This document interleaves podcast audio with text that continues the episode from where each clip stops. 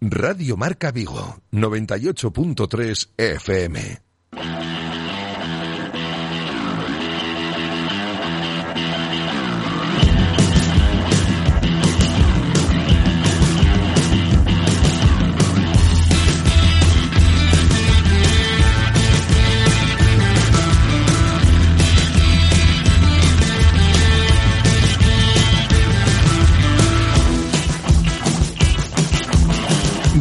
Marca Vigo.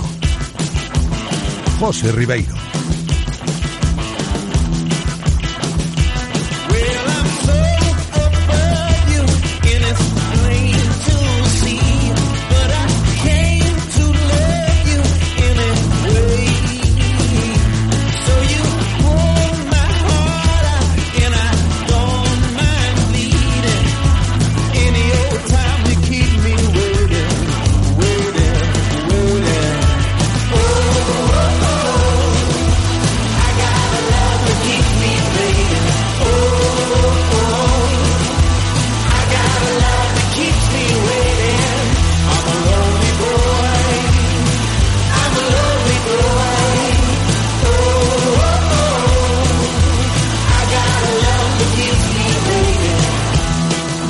Saludos, ¿qué tal? Esto es Directo Marca Vigo. Bienvenidos al programa local de Radio Marca. Es miércoles 2 de febrero y no deja de ser un día más para estar al tanto de toda la actualidad del Real Club Celta y del deporte de Vigo y su comarca, que para eso estamos nosotros aquí, de lunes a viernes, emitiendo desde el 98.3 FM, desde la aplicación de Radio Marca Vigo y desde el enlace directo de la página web de Radio Marca Vigo. Hasta las 3 de la tarde haciéndoos compañía desde estos micrófonos del estudio de López de Neira, en pleno centro de Vigo, una ciudad que sigue disfrutando del buen tiempo.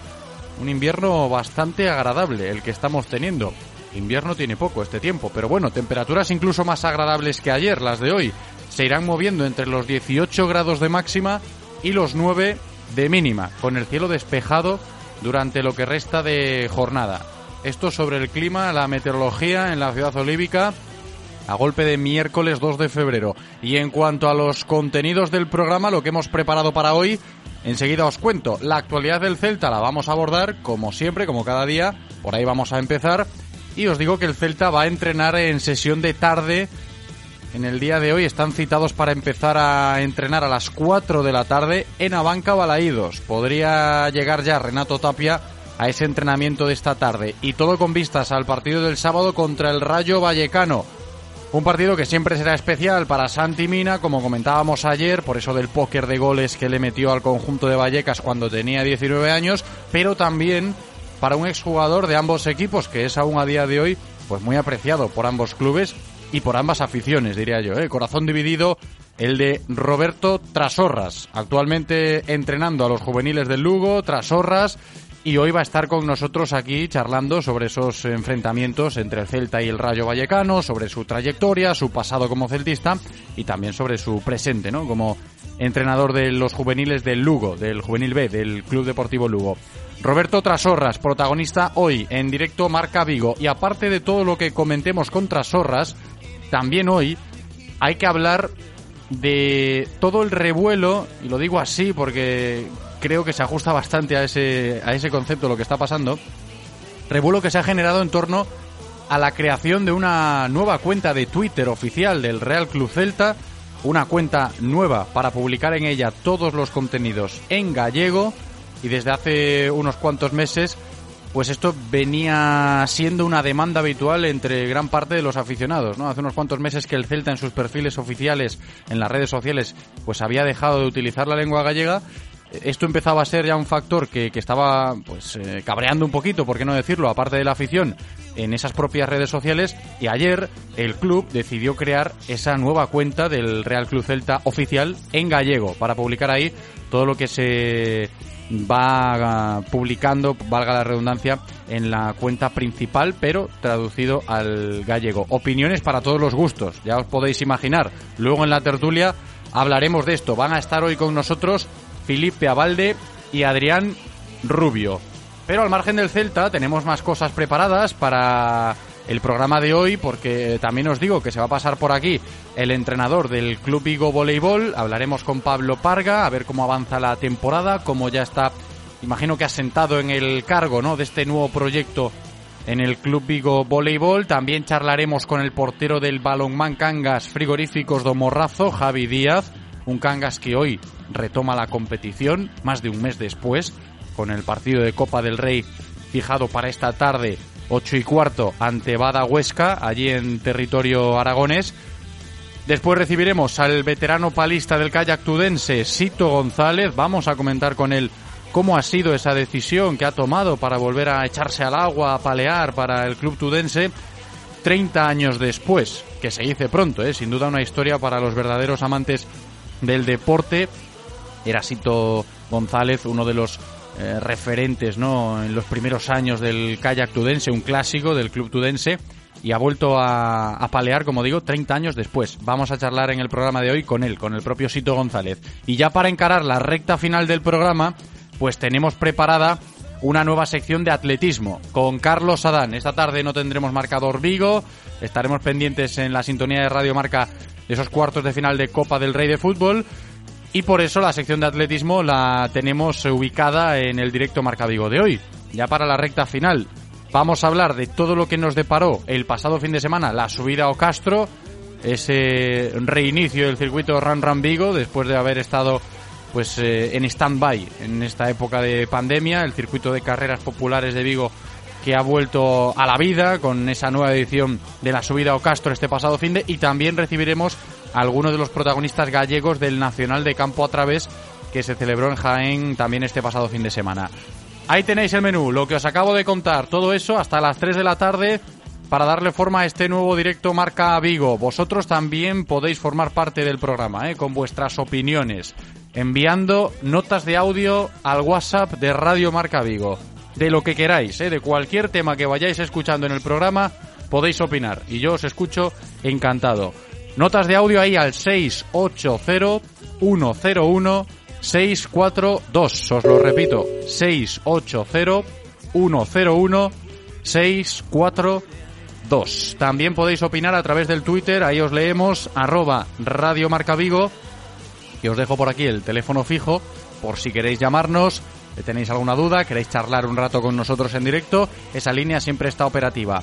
986 4368 38 986 4368 3-8. Le damos la bienvenida a Andrés, está preparado como siempre en la cabina técnica para comenzar un nuevo programa. Yo solo espero que vosotros también lo estéis. Directo Marca Vigo. Comenzamos.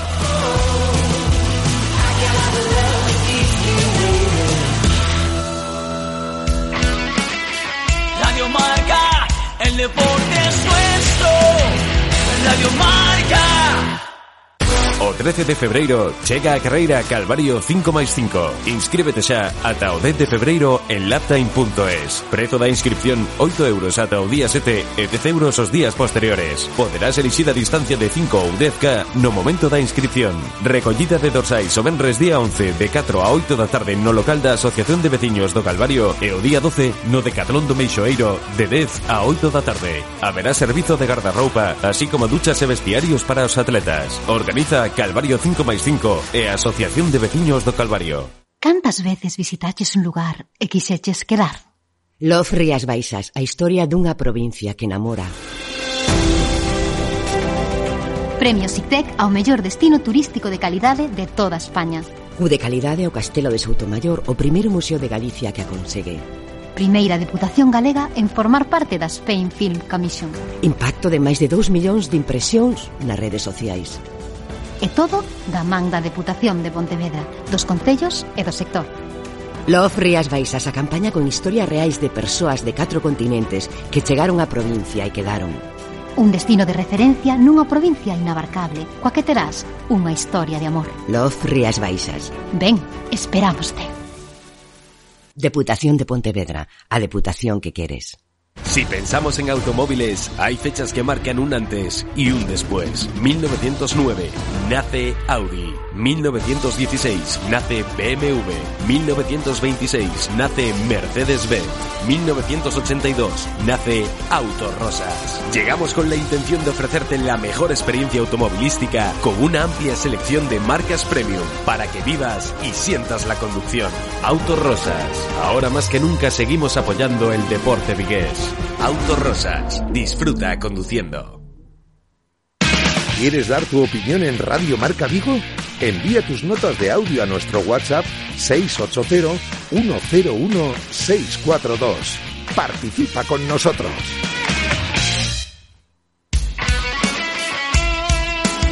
Radio Marca se emoción.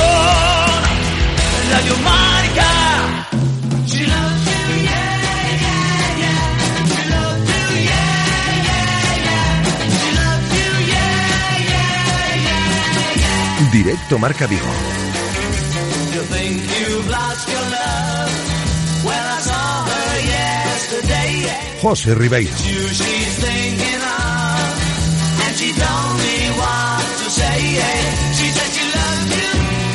Know that can't be bad. Es la una y cuarto de la tarde y tenemos muchas cosas por delante ¿eh? a lo largo del programa de hoy. Estamos en marcha ya en directo Marca Vigo y empezamos abordando toda la actualidad del Real Club Celta. Entrenamiento previsto para esta tarde. La sesión de trabajo del primer equipo va a comenzar a las 4, 16 horas, y será en Abanca Balaídos. Hoy el Celta va a entrenar en el Estadio Municipal Vigués de cara a preparar el partido que se va a jugar en ese mismo escenario este sábado, este próximo sábado a las eh, seis y media de la tarde ante el Rayo Vallecano. Va a retomar la competición el Celta en esa jornada 23 del Campeonato Nacional de Liga recibiendo en casa a uno de los equipos revelación de esta presente temporada. Se puede, creo, hablar así del Rayo Vallecano a estas alturas todavía. Para el entrenamiento de esta tarde se cuenta ya con Renato Tapia. Anoche el peruano terminó sus compromisos con su selección. Jugó 90 minutos Renato en ese partido ante Ecuador que terminó empate a uno entre peruanos y ecuatorianos. Y Tapia va a llegar para el entreno de esta tarde. Así está previsto. Eh, no así los mexicanos, ¿eh? tanto Orbelín Pineda como Néstor Araujo todavía tendrán que afrontar esta noche, esta madrugada de miércoles a jueves, su último compromiso con México en esta ventana FIFA. Otra oportunidad más, ¿no? Para comprobar si Orbelín sigue acumulando minutos de rodaje con su selección en ese encuentro que tiene que jugar México ante Panamá. Por lo demás, todos en perfectas condiciones y sin novedad al frente, ¿eh? de cara al entrenamiento de esta tarde. Insisto, a las 4 entrena hoy el Celta en Abanca Balaídos.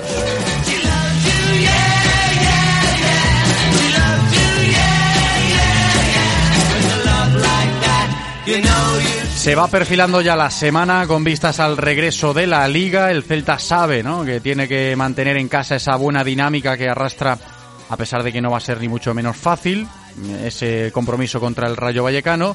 Y es un equipo, el Rayo, que conoce muy bien nuestro invitado de hoy en directo Marca Vigo en estos primeros compases del programa. Muy querido allí en Vallecas por todo lo que aportó como capitán del Rayo en sus últimos años eh, como futbolista y muy querido aquí también en Vigo, en nuestra ciudad, por ser eh, pieza clave ¿no? en aquella época del Celta en segunda división. Hablo de Roberto Trasorras, eh, disfrutando del fútbol desde otro punto de vista, en la actualidad, como entrenador de los juveniles del Lugo. Roberto Trasorras, ¿qué tal? ¿Cómo estás? Hola, muy buenas tardes, ¿cómo estáis? Muy buenas, bienvenido por aquí, muy bien. ¿Tú qué tal? Por allí, por Lugo. Bien, bien, bien, bastante bien, bastante contento y, y bueno, eh, en mitad de la temporada, aprendiendo, cogiendo, eh, bueno, pues eh, sobre todo eh, situaciones en las que bueno, uno no estaba no estaba acostumbrado, cogiendo experiencia y, y bueno, contento. Yo me imagino, Roberto, que estarás en ese proceso que seguramente le pase a muchos entrenadores que han sido jugadores, ¿no? Igual, siendo jugador, veías la figura de entrenador con una serie de nociones y ahora que estás eh, dentro de, esa función, dices, pues igual había algo más, ¿no? Detrás de todo eso. Sí, hombre, y hay sobre todo mucho trabajo detrás. Eh, lo bueno y la, la cosa positiva es que, bueno, he en las, ahora mismo puedo decir que he estado en las dos partes, ¿no? Sé cómo puede pensar el futbolista, sé cómo eh, los problemas que puede tener o las situaciones que se puede encontrar y en eso pues eh, eh, puedo ayudarle, ¿no? Y en el caso ahora, pues bueno, eh, de, de entrenador, pues eh, se ve desde otra forma, hay mucho trabajo detrás, el tomar las decisiones, el tener esa responsabilidad, pues bueno, cuando eras jugador quizás estabas un poquito al margen y no lo veías, ¿no? Oye, hablando de esto, Roberto, no tiene que ver con la actualidad, pero creo que puede ser interesante. A mí se me pasa por la cabeza, quizás como curiosidad también. ¿Tú crees? me acabas de comentar que es lógico que tengas ahora esas eh, dos nociones, ¿no? Tanto la de entrenador como la de jugador en mente día a día en tu trabajo como técnico de los juveniles del Lugo. Pero yo me puedo preguntar, y me lo he preguntado varias veces, ¿no? Si hasta qué punto es, es necesario o es eh, eh, recomendable haber, eh, haber sido jugador para poder eh, quizás llevar de mejor manera el, el trabajo de entrenador o, o no es extremadamente necesario esto. ¿Tú cómo A lo ver, ves? Eh, para mí, lógicamente, eh, y lo vemos en la actualidad, hay eh, grandísimos técnicos que han conseguido muchísimos éxitos y, y no han sido jugadores de primer nivel. Entonces, una cosa no quita la otra. Sí que es verdad que creo que el, que el haber estado en esa situación te da una ventaja, eso es obvio, ¿no? El, grupo, el, el haber sido futbolista, el saber lo que pueden pensar, el saber cómo pueden reaccionar, el haber vivido situaciones que ellos van a, a vivir y el poder eh, transmitirlas eh, pues con esa experiencia que has tenido tú, creo que eso es una ventaja, es obvio, ¿no? Eh, no, no es una ventaja y eso ya te va a dar el, el, el que vayas a triunfar y el que eh, vayas a ser un, éxito, bueno, pues un entrenador de éxito y si no la tienes, al contrario, no, pues seguramente pues cualquiera de las dos situaciones puedes, puedes llegar y lo estamos viendo, ¿no? Pero sí que es una, una ventaja, eso es obvio, ¿no? El, conocer la otra parte y el saber cómo piensan y, el- y sobre todo el, el transmitirles, bueno, pues esas situaciones que ellos van a vivir en el campo, que tú las has vivido y cómo, cómo pueden reaccionar ante ellas. Yo creo que eso es una ventaja y es obvio, ¿no? Y tú, Roberto, eh, hablando de tu carrera como entrenador, que es ahora mismo tu trabajo, ¿te estás enfocando más hacia el fútbol base o, o tienes previsto llegar a- al fútbol profesional, ejercer de, entrenador profesional idea- en el fútbol de es mayores? Lo- Sí, mi idea es esa. Mi meta es eh, el, el poder llegar a, a entrenar a- al máximo nivel. Eh, lógicamente, pues luego lo conseguiré o no y dependerá de, de mi trabajo y sobre todo de mi talento y, y- y de lo que pueda conseguir, ¿no? Pero pero sobre todo mi meta es esa, eso es eso es eh, obvio, ¿no? He empezado por aquí porque me parecería me parecía una, una buena situación empezar por los juveniles, eh, bueno pues ir, ganando experiencia. También me gusta el tema de formación porque bueno eh, creo que, que puedo aportarle a los chicos eh, mi experiencia cuando cuando estaba en esa época, pero bueno mi idea es eh, ir formándome poco a poco y cuando tenga la oportunidad de saltar al fútbol profesional pues eh, que esté preparado sobre todo que creo que que lo estoy y a partir de ahí pues bueno mi meta es llegar a lo máximo ¿no? Y una última cuestión al respecto de este asunto de tu trabajo ahora como técnico. Roberto, ¿te está resultando más fácil de lo que pensabas o más difícil lo de ser entrenador? Bueno, a ver, eh, ni más fácil ni más difícil. Eh, sí que es verdad que cuando entras en otra faceta diferente a lo que estabas acostumbrado, pues bueno, tienes un respeto por por cómo va cómo va a ser, ¿no? Quizás lo que más me preocupaba era que los jugadores entendieran el mensaje que yo les quería quería dar, ¿no? El, el, poder transmitírselo y transmitírselo bien y que y llegar a ellos, eh, porque bueno, yo sabía que que bueno, pues lo que sé en eso no tengo dudas y sé que, que, que tengo ese conocimiento y me prepara para ello y, y el haber vivido tanto en el fútbol pues me, me podía ayudar, pero el poder llegar a ellos, el transmitírselo bien, el, el que ellos entendieran bueno, todo el mensaje que yo podía eh, darles, pues bueno, era lo que más respeto me daba, ¿no? Y, y por ahora bastante bien, ¿no? Lo, lo están entendiendo bien, aparte son chicos muy muy profesionales, muy exigentes, que es lo que, bueno, pues creo que, que debo enseñarles esa mentalidad para, para algún día poder ser profesional. ¿no? Sí, a ver, eh, tener un buen grupo creo que el entrenador lo tiene que agradecer siempre y le va a facilitar mucho el, el trabajo y por lo que me cuentas, pues allí en ese sentido también estás bien. Oye, Roberto, eh, retomando la actualidad, que yo antes de saludarte también lo decía, eh, muy querido por la gente del Rayo y muy querido por la gente del Celta.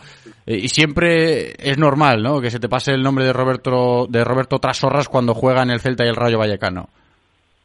Sí, a ver, son dos de los equipos eh, que, lógicamente me han marcado, ¿no? El Celta de Vigo por porque pude volver a, mi tierra y aparte un equipo muy reconocido a nivel eh, nacional y, sobre todo el Rayo también por, los siete ocho años que viví a nivel deportivo que fueron muy muy buenos entonces bueno siempre que se enfrentan dos equipos que te han marcado pues es normal que bueno que mires el partido con más atención de lo normal Y tal y como está el Rayo Vallecano, es atractivo, quizás un poquito más que otros años, ¿no? El partido que tenemos aquí en Vigo el sábado. Sí, a ver, se enfrentan dos equipos que, que, tienen mucho talento, que son ofensivos, que les gusta eh, que los partidos eh, sean dinámicos, que pasen algo, no son de, de meterse atrás y, y esperar. La gran duda es, es saber cómo reaccionará el Rayo en esta segunda vuelta, porque ha hecho mucho esfuerzo en la primera por estar en la situación en la que está y yo creo que la duda es si es capaz de mantenerse.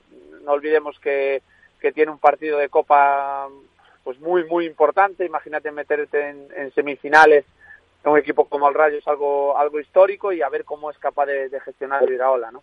Sí, porque habrá que estar pendientes también esta tarde, ¿no? Como dice Roberto, de lo que haga el Rayo Vallecano ante el Mallorca a partir de las 8 en ese partido de cuartos de final de Copa del Rey. ¿Y al Celta cómo lo ves, Roberto, a este Celta de Coudet? Bueno, a ver, eh, la sensación que me da desde fuera es, un tanto irregular. Yo creo que es un equipo, por, por, sobre todo por medio campo hacia arriba, de que, de que debe, estar muchísimo más arriba de lo que está, ¿no? Yo creo que eh, el objetivo, por lo menos, es eh, el, el, estar luchando por, por entrar en puestos europeos. Eh, tiene muchísimo talento de medio campo hacia arriba, pero creo que en esta primera vuelta ha sido muy irregular. Eh, ha hecho buenos partidos, con partidos realmente malos, luego ha tenido mucha irregularidad en casa, fíjate que en casa ha sacado muy poquitos puntos, eh, necesita recuperar otra vez el, buen nivel en casa porque es, fundamental y, creo que eso ha sido el, mayor error, ¿no? El, esa irregularidad que, que le ha hecho, pues bueno, eh, no, no, ha, no, ha, podido encadenar una racha de cuatro o cinco buenos partidos para poder engancharse un poco más arriba, ¿no? ¿Tú confías en ese futuro más esperanzador eh, si hablamos del Celta? Porque, claro, en este momento de la temporada creo que ya son más las voces que piensan que el equipo tiene capacidad para estar más arriba. Yo confío por, por lo que te digo, porque creo que tiene de medio campo hacia arriba muchísimo talento, ¿no? Gente como Aspas, Nolito, Bryce, eh, Denis Suárez, Santimina, gente que tiene talento, que tiene gol. Sí que es verdad que también la sensación es de que cuando falta alguna de esas piezas, el equipo el rendimiento pues baja demasiado, ¿no?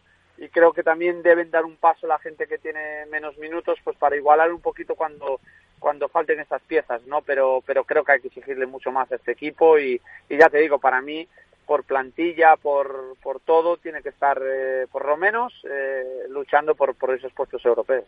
Pues a ver qué pasa con el Celta. Es la opinión de Roberto Trasorras, hoy aquí con nosotros en directo Marca Vigo. Roberto, muchas gracias por atendernos. Un abrazo. Muy bien, muchas gracias. Un saludo. Adiós.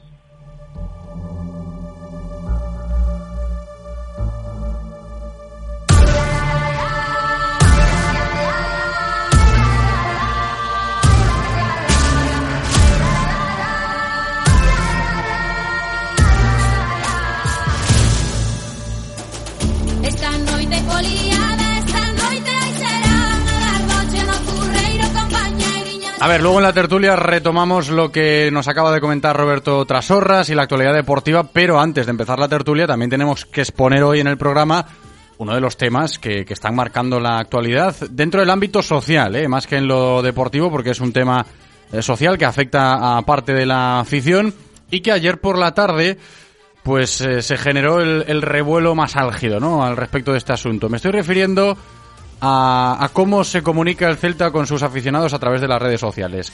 Desde hace unos cuantos meses el Celta no, no estaba publicando contenido en, en, gallego, en la lengua gallega, y parte de la afición eh, se ha quejado notablemente a través de las redes sociales demandándole que, bueno, no, no podía dejar de lado el Real Club Celta el gallego, ¿no? ¿Y qué pasó?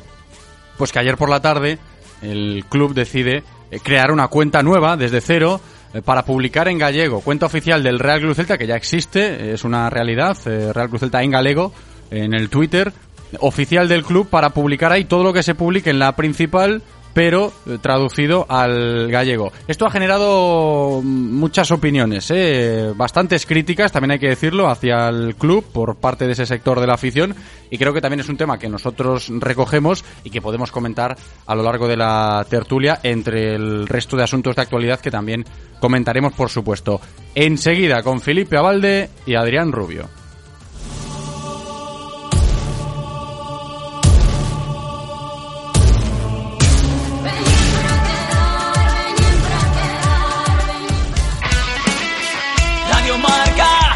Deporte es nuestro.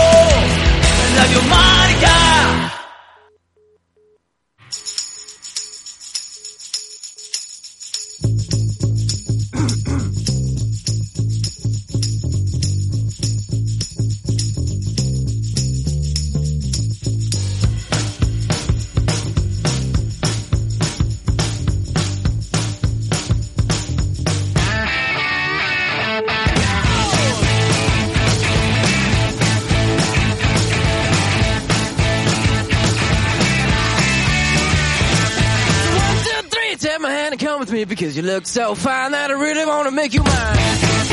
Venga, pues empezamos la tertulia. Adrián Rubio, ¿qué tal Adri? ¿Cómo estás? Hola Adri, Ahora buenas. ¿qué tal? ¿Cómo estamos?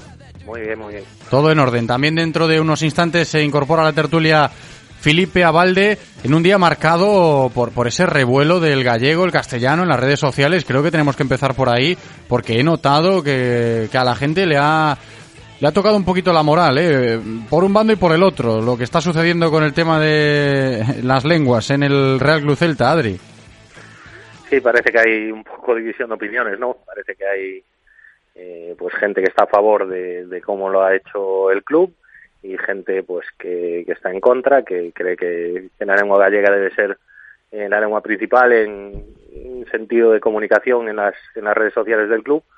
Eh, bueno, que creo que una medida que no deja contenta pues, eh, a la mitad del celtismo, pero pero bueno, yo creo que, es un paso importante que el club comunique eh, también en la lengua oficial de, nuestra tierra y que, bueno, que, vaya abriendo eh, pues fronteras ahora que está tan de moda, ¿no? Y que, y que podamos eh, pues todos disfrutar también de, de, un Twitter, de un Instagram, un Facebook en gallego. A ver qué le parece esto a Felipe Abalde, Felipe Galego Falante, ya lo sabéis, aquí en, en Radio Marca Vigo. Y en un día como hoy creo que, que tiene que estar en esta tertulia. Felipe, ¿qué tal? ¿Cómo estás? Hola, Felipe. Parece, parece que foi escollido o día de no, eh? Xa quedáramos para falar hoxe antes de... Antes de que pasara esto, ¿eh? Antes del revuelo ya te había dicho que el miércoles te pasabas por aquí, ¿no? Así estamos, bueno, as cousas coinciden cando coinciden e... Eh, bueno, a miña valoración eh, me deixa así un pouco ni fu ni fa, no? Eu poño eh, en valor a esta nova decisión do club de, de facer unha calne en galego que penso que era algo demandado por, por gran parte do, do celtismo, no? que habendo un idioma propio, un club galego, pois esa debería ser a, a comunicación principal se, se queremos eh, poñer sempre en valor pois as declaracións que fan desde Casa Celta, de Mourinho, de, de arraigo, de idiosincrasia, pois eh, non hai cousa que teña máis arraigo cunha terra que, que o seu propio idioma, a súa propia lingua, non?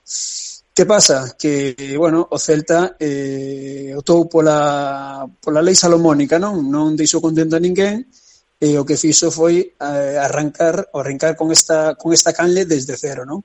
Moita xente entendía que a conta creada principal, a que ten casi medio millón de seguidores, eh, debería ser eh, a que se utilizase en galego, e despois, igual que hai creada a conta en inglés, pois bueno, eh, haberá moitas xente moito celtista máis alado do Padornelo que non é galego falante, que quere tamén saber as novas, as noticias do, do club, o que poden ser celtistas, entendíamos perfectamente que o Celta podía crear a canle eh, Real Cruz Celta Español para que esa xente, todos os seguidores que hai mm, ao redor do mundo, pudesen seguir a actividade do Celta, non?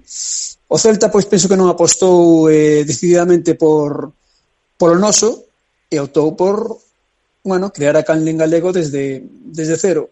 Podo chegar a entender esta decisión tamén porque, bueno, hai moitas cousas que os celtistas de AP e os que somos seguidores pois eh, de bancada se nos escapan como poden ser patrocinios, como poden ser outros intereses, eh, interaccións que ten que ter os clubs eh, de fútbol profesional a nivel de liga, non? E a mellor estas cousas que, que nós, seguidores da AP, non estamos informados, non, non as entendemos, non? Pero penso que se o Celta fora decidido e apostase directamente polo noso, pola nosa lingua, eh, debería optar por iso, pola principal a que tiña, comunicar en galego e despois creala pois nos idiomas que quisese porque todos os artistas do mundo poden poden ter interés nas noticias do club. Es que es verdad, a ver, lo que dice eh, Felipe sobre el arraigo y demás, eh, creo que es uno de los motores eh, de estas demandas que, que, se han, ido, que se han ido acumulando ¿no? y que explotaron ayer por la tarde con la creación o la decisión, no sé si meditada o, o fruto de las prisas que ha tomado el club, eh, que, que, que han creado esa, de crear esa cuenta oficial en gallego de forma paralela a la que ya existe, ¿no? A, a la del Real Club Celta oficial que mm, ya desde hace bastante tiempo publicaba tan solo en castellano. Y entiendo, entiendo lo que dice Felipe, porque claro, el Celta es de Vigo, es de Galicia, y, aquí la gente eh, tiene que defender lo suyo. Y mientras no se, mientras no se falte al, al respeto, no se men- menosprecie la lengua, que yo entiendo que igual la gente que se molestó más por este asunto entendía eh, o al menos eh, creo que se podía intuir que había un pequeño menosprecio al gallego porque no se estaba utilizando. Hay argumentos, hay argumentos que, que pueden servir para, para defender eso de que el Celta apostaba solo por el castellano, pero creo que para mí ten- ten- tendrían más peso en este caso los de la idiosincrasia y los de la, cultura y, que no se olviden es que sería sería una catástrofe creo ¿eh? a nivel cultural y, de arraigo social que el Celta dejase de lado el, el idioma, ¿no? De aquí, a ver, que yo y alguno estará pensando, no, José, tú siempre hablas en tú siempre hablas en castellano, a ver, y, aquí argumento lo mío también. Yo hablo en castellano, uno, porque, y os lo explico rápidamente, la línea editorial de marca es en castellano y como es mi trabajo y yo mm, soy mm, castellano hablante, ¿no? Y, y donde mejor me encuentro a la hora de comunicar y de poder hacer mejor mi trabajo es eh, en el castellano, utilizando el castellano, pues lo hago, pero eu son daqui, eu falo galego, podo falar galego co- cos meus amigos e me falan galego e demais, aquí non lo utilizo porque evidentemente eh, para mí me resulta más cómodo trabajar en, en castellano, ¿no? Delante de los micrófonos. Que se me entienda, ¿no? Y, y yo, ni mucho menos, pues por no usar el gallego, menosprecio el gallego. Pero creo que las demandas eh, de, de la gente que se ha quejado al respecto de esto van encaminadas en ese sentido, ¿no? O hacia esa dirección, que entendían que el Celta como entidad estaba menospreciando o, o dejando de lado eh, algo que es importantísimo para la gente de aquí, ¿no? Como es su, eh, como es la lengua, ¿no? Nuestra lengua, el gallego, Adri. Sí, sin, que, sin querer entrar en debates y sin querer de polemizar sobre el tema, que yo repito, yo eh, al igual que tú, pues eh, soy bilingüe y, bueno, mis redes sociales eh, eh, pues alternan tweets en gallego y, y en castellano y bueno, eh, según el medio en el que intervenga, pues eh, eh, también obviamente pues utilizo una lengua, una lengua u otra.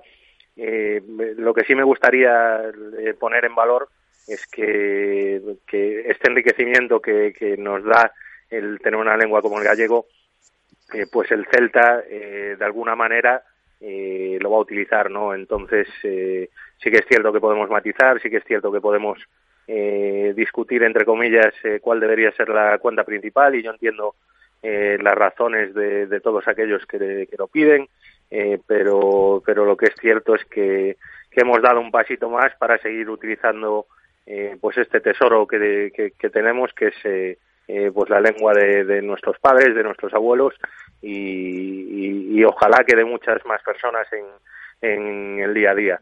Así que, que bueno, eh, aunque lo esté, aunque lo esté diciendo en, en, en español, pues eh, sí que es cierto que, que, yo pongo muy en valor que el club eh, pues utilice el, el gallego para, para, comunicarse.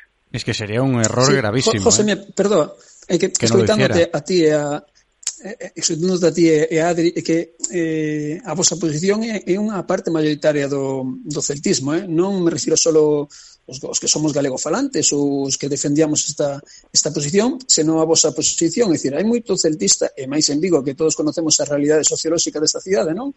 Que, que non é galegofalante ou non se expresa diariamente ou habitualmente en todos os contextos en galego, pero que entende perfectamente eh, a posición que, que, que mantiñamos os que, os que queríamos pois unha canle principal en galego, non? É dicir, entendedes perfectamente, ainda que non o faledes, que o Celta, como, como club galego fundado por, por galeguistas e, eh, e nos estatutos fundacionais eh, ten precisamente esta, esta defensa do, do galego e o uso da, da promoción da, da cultura galega, decir, que entendedes perfectamente que o Celta tense que aproveitar deste activo. Eu penso que desde o club claro non quixeron velo ou non, ou, ou, non, ou non saben ou non queren ver que isto é un activo principal de, de, de sentimento de pertenza a, a un equipo de fútbol. Eh? Porque se fora a xente só fose un equipo de fútbol por, por títulos, pois aquí sería todo o mundo do Madrid e do Barcelona. Eh? É dicir, a xente do Celta por algo, ¿no? pois porque é daqui, aquí, porque defende o noso, porque nos representa. Eh, e se pouco a pouco estamos dando pasos para que esa representación deste equipo cada vez sea moito menor, pois a xente vais afastando do equipo que o que estaba pasando nestes últimos anos, non se sente identificado co clube, non? Eu eh, dito isto, todo, é dicir, Disculpa, dito isto, poño un valor ahora o que fixo o clube, é dicir, eh, esa desde esa, bueno, eh, ao mellor non está eh, pois acordado por todos ou non está a gusto de todos, pero desde esa invito a que, que, que se demostre que era unha demanda real isto de que o Celta eh, chiase en galego nas súas redes, eh, está xente ahora que está na casa pois facendo a comida ou está nos seus traballos e tal, sacolla o móvil e, e empeza a seguir ao Real Cruz Celta en galego porque hai que demostrarlle ao club que sí que era unha demanda real e, e a xente entendía, o sí, non? Decías, Adri. Nada, eh, decía Felipe que, que sobre todo que, que un factor diferencial con respecto a, a, a moitos clubes que, que, que actúan na liga e ao final eh, os factores diferenciais eh, eh a originalidade eh, ligada, eh, neste caso, a un ámbito cultural e eh, un desenrolo das nosas, eh, das nosas raíces, eh, pois é un punto, é un plus que, que, que lle dá eh, sobre todo a comunicación do, do clube. Eh, así que eu entendo perfectamente a túa parte, Filipe, eh, e o Gallá, pois, eh, en, en máis clubes neste país, eh, porque onte estaba estaba lendo tamén que, por exemplo, o Fútbol Club de Barcelona eh, a súa conta principal é inglés. Eh, eh, era o que comentabas antes, non? Que hai certa información que, que creo que se nos escapa a moitos eh, con tema de patrocinadores eh, e eh, con tema de estrategias eh, de marketing e comerciais que, que sí que é certo que, que en moitos casos capan un pouquiño eh, pois outro tipo de cousas que quizáis para, para moitos de nós son máis importantes. Sí, pero eh, lo que decía Felipe también, ¿no? Independientemente de esto del fútbol moderno, que todos lo sabemos, ¿eh? que el Celta no solo tiene aquí afición en Vigo, que tiene muchos seguidores, pues co- como el Barça, como, estos equipos, ¿no? A nivel eh, globalización, todo esto lo sabemos. Pero lejos de esto, eh, es lógico pensar que eh, el, el Celta y la gente que trabaja dentro del Celta, y sobre todo a nivel comunicativo, no puede dejar de- a un lado el gallego, no puede dejar de lado el gallego. Y creo que esto se ha potenciado muchísimo a día de hoy, a golpe de 2 de febrero, y por eso estamos en, la tertulia del programa de hoy hablando de esto, en base a una serie de, de sucesos que también son analizables, ¿no? Por eso decía yo, presentando el, el tema anteriormente, que ayer por la tarde es cuando el Celta crea de manera oficial la nueva cuenta en gallego, que muchísima gente lo celebra porque, quieras que no, e- es un paso más hacia hacia no dejar de lado parte de tu identidad o de tu esencia, porque creo que sí, porque el Celta lleva los colores de Galicia, porque el Celta es de aquí, la afición es gallega y, eh, isto vai de corazón, a Canteira, a Madroa, en fin, que, os voy a contar, ¿no? Que no sepamos desde pequeñitos. Eh, la gente de casa, eh, de la tierra, pues todo esto que ha dado ese paso de crear esa cuenta en, en gallego, pero eh, yo pensaba, ¿no? Eh, escuchando a la gente en redes sociales, leyendo comentarios y demás, eh, pensaba, eh, caramba, esto sea, esto desde dentro, ¿eh? desde el club, eh, ¿se ha potenciado como una estrategia que ya estaba pensada o, ha sido algo para que se me entienda la expresión, eh, calmar un poquito al personal porque hay que también contextualizar este asunto. Desde hace unos cuantos días que ya se venía eh, incrementando un poquito más esta demanda en las redes sociales y en la opinión pública. No, el Celta no publica en gallego, el Celta se ha olvidado del gallego, eh, lo tiene apartado, lo está dejando de lado. Pues eh, una persona se creó una cuenta en, en Twitter, ¿no? De, de, de Celta en gallego para publicar ahí como si fuese el Celta, pero de manera extraoficial todo lo que publica el Celta, pero traduciéndolo al gallego. Y pocas horas después eh, el club mueve ficha como tal y crea la, la oficial, ¿no? Entonces a mí eso me generó un poquito y creo que también potenció eso eh, más cabreo, entre comillas, o, o más rechazo a, a, hacia esa postura que tiene el club a la hora de hablar de las lenguas ¿no? que, que se hablan en esta ciudad. Eh, Felipe. Sí, bueno, a min, a min constame eh, que a opción desta, desta canle en galego o club xa tiña en riba da mesa desde, desde hai tempo, non? Pois seguramente polo que ti comentas, non? Esta semana tan tan atípica, non? Entre, entre tan sugueiras, esta conta non oficial que se creou que, que as poucas horas de, de crearse se tiña máis de 2.000 seguidores, no? de, que traducía directamente os chíos do, mm, do, do celta ao galego, no? como, bueno, pois pues, en, en modo retranqueiro, no? como dicindo que alguén particular teña que crear algo non oficial para facer o que debería facer o club desde as súas contas oficiais, pois ao mellor acelerou un pouco o proceso e fixose que en casa Celta decidisen apostar precisamente por por isto que demandaba que mandaba sen, demanda pasente. xente, non? A mí o medo que me dá toda esta toda esta polémica, esta problemática é, é que realmente eh, a canle en galego eh, se activa, non? Que non quede como unha mera canle onde se traducen os chíos eh, da conta en español, por qué? Porque ao final buscan os traductores, coas cambadelas que os traductores provocan e moitas veces eh, van a haber moitos erros que, que non se producirían se realmente fose unha conta de interacción real en galego, non? É dicir, aparte que, que hai que buscar o potencial esta conta en galego, pois poden interactuar moito máis cos, cos xeareiros de bancada, cos xeareiros que entenden o mellor pois pois brincadeiras ou, ou aspectos que o mellor en, en Taiwán non van a entender, non? Cousas nosas que só nos entendemos. A fouteza, non? Seguir ir máis lejos, Filipe, a fouteza en castellano non no existe. Seguro, seguramente eh, xa che digo que a futeza, aínda que sea conta español, non van a escapar desa, desa terminoloxía porque unha marca comercial estou por asegurar que a futeza eh, seguirá aparecendo na conta en español. E máis, eh, perdón, en español a principal, e máis, quería incidir neste tema porque realmente a conta Real Club Celta España non existe, non? Digamos que hai inglés, hai en galego e a conta Real Club Celta é, é xenérica. Eu non descarto, e pouco, penso que pouco se está falando disto, de que, de que na conta de Real Club Celta mm, poidan seguir aparecendo chíos combinando tanto lingua galega como lingua castelana. Para mí eso sería lo normal, ¿eh, Felipe? A mí si me Claro. preguntas la opinión que tengo al respecto de esto, para mí, más allá de, de separar y de segregar ¿no? las lenguas, a mí me hubiese gustado... ¿Qué hacemos con esto? Digo, pues, ¿por qué no combinamos gallego-castellano, o traducimos o, o publicamos el mismo contenido en la principal en nuestras dos lenguas, ¿no? Que hablan, eh, pues, la gente que es de aquí, de, de dónde es el club. Esa es mi opinión. Sí, no, é dicir, había un equilibrio, hasta hai un tempo había un equilibrio de chíos, o problema que pois, nos últimos meses eh, a desidia e o abandono da lingua galega eh, foi increchendo hasta, hasta que o celtismo pois, pois estou un pouco eh, mostrando o malestar nas, nas redes. Pero o que me refería era que na conta oficial non pon que sesa en español. Eh, eu non descarto que moitas veces algún chío pode ir en galego porque, porque bueno, porque o Celta sigue sendo un club galego e fora da conta en galego que, que faga interacción co, cos aficionados con cousas nosas, eh, na conta principal eh, poden seguir combinando os idiomas sen, sen ningún problema, ¿no? Adri, algo que, que aportar. Enseguida escuchamos opiniones de nuestros oyentes que nos están escribiendo, están mandando audios y, y enseguida los recogemos en la tertulia. Adri.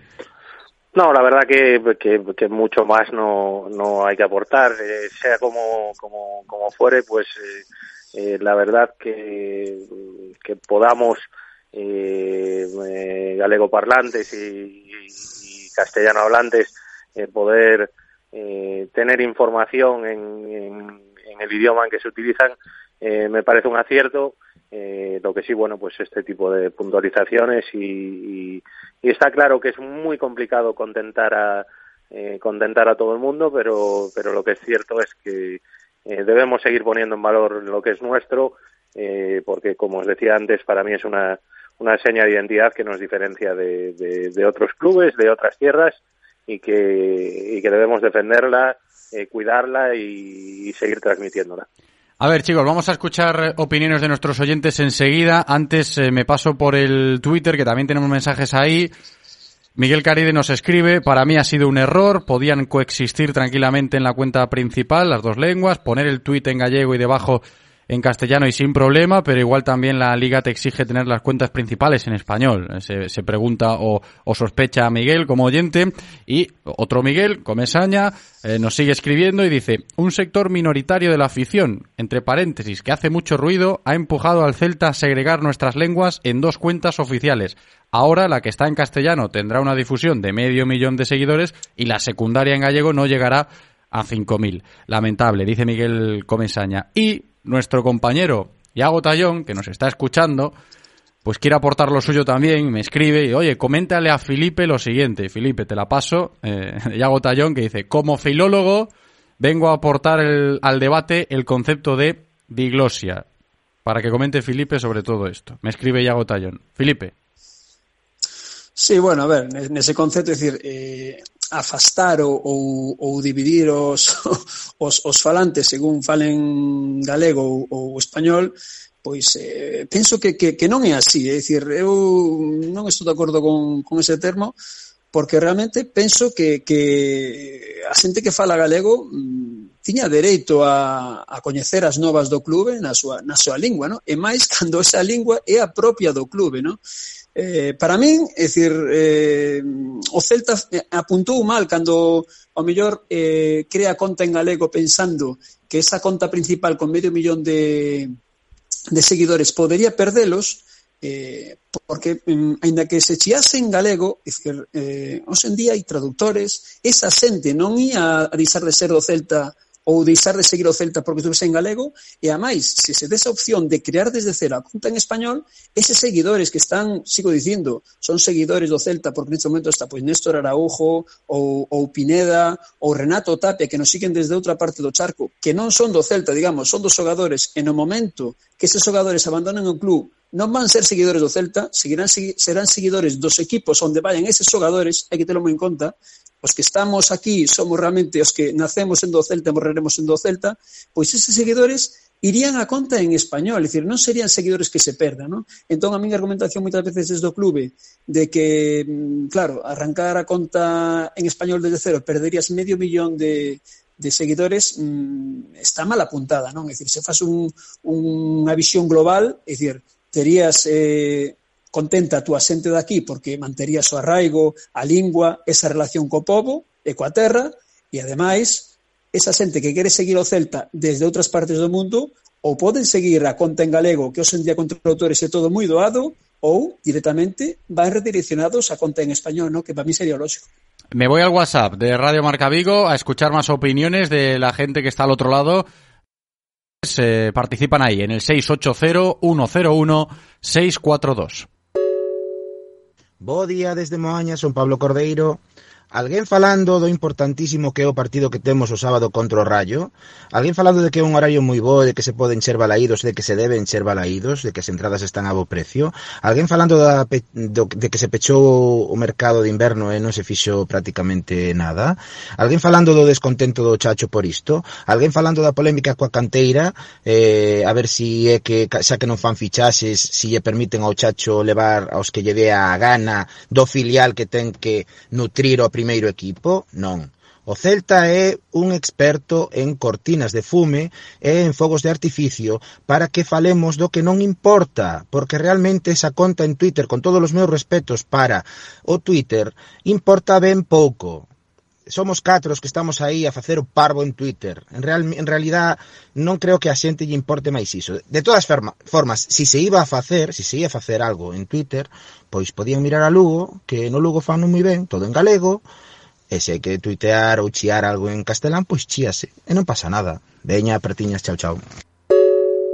Hola Radio Marca. Bueno, ahora que empezamos con, la, con el idioma, que si es gallego, que si es castellano, España no es un país bilingüe Yo entiendo perfectamente el, el castellano y entiendo perfectamente el gallego. Aquí, aquí somos una afición destructiva. Siempre estamos buscando eh, historias y follones. A mí lo único que me importa eh, es que el sábado el Celta gane eh, y la camiseta azul celeste. Lo demás me trae sin cuidado.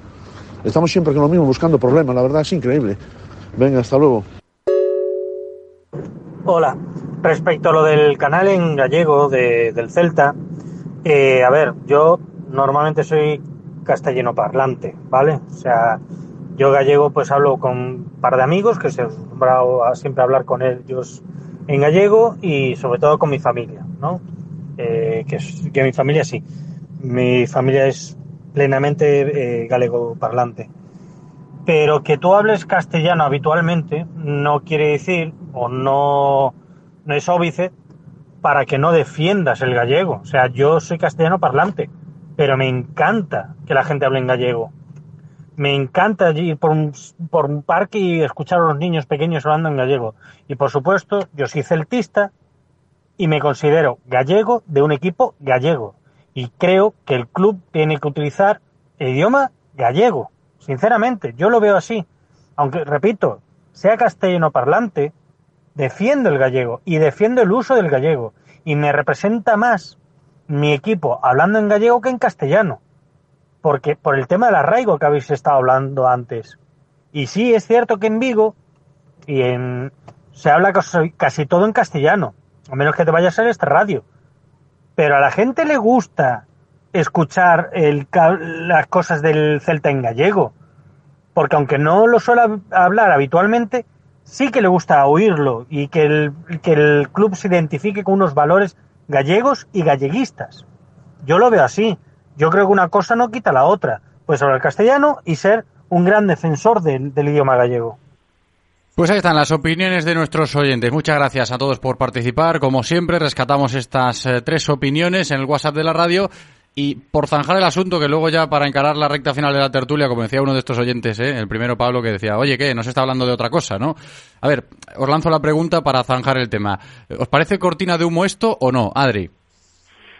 Yo creo que no, yo creo que es un, un debate que ha surgido y tiene pues eh, la importancia que tiene eh, en lo deportivo, pero pero yo creo que nadie eh, pues se desvincula de lo que eh, realmente en lo deportivo interesa, que es el partido del el partido del sábado. Pero sí que es cierto que eh, son horas de debate, son horas de diálogo eh, que, a lo mejor pues no se emplean en, debatir sobre el partido del sobre el partido del sábado.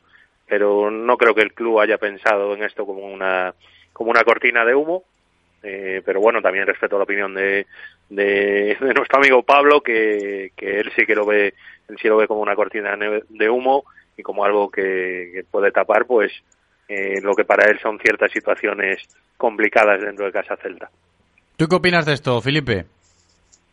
Non, tampouco penso que sexa unha cortiña, unha cortiña de fume, non? Digamos, é unha problemática ou, ou polémica que, que viña de atrás e, e coincidiu agora. Non, non, non penso que o clube sacase isto para tapar nada porque non penso que haya nada que tapar. Non? Ao longo da tempada eh, tivemos eh, semanas peores se quixéramos eh, mirar esa, esa posible cortina para sacar isto. Non? Dicir, bueno, coincidiu, coincidiu esta semana como pude coincidir outra E, e para min é importante tamén que se fale. Eh? Está moi ben as aliñacións, as tácticas, eh, lesións, o mundo deportivo do Celta, pero eu son do Celta tamén porque me importa a institución, me importa o que representa, eh, me importa quen representa e, e me importa que a xente daqui pois pois se sinta identificada co clube. E a min a verdade que non me parece non me parece ninguna tontería nin que sexamos catro gatos os que nos preocupan estes temas, porque penso que os valores que que que que leva a palabra celta no no fondo van máis alá do do meramente deportivo.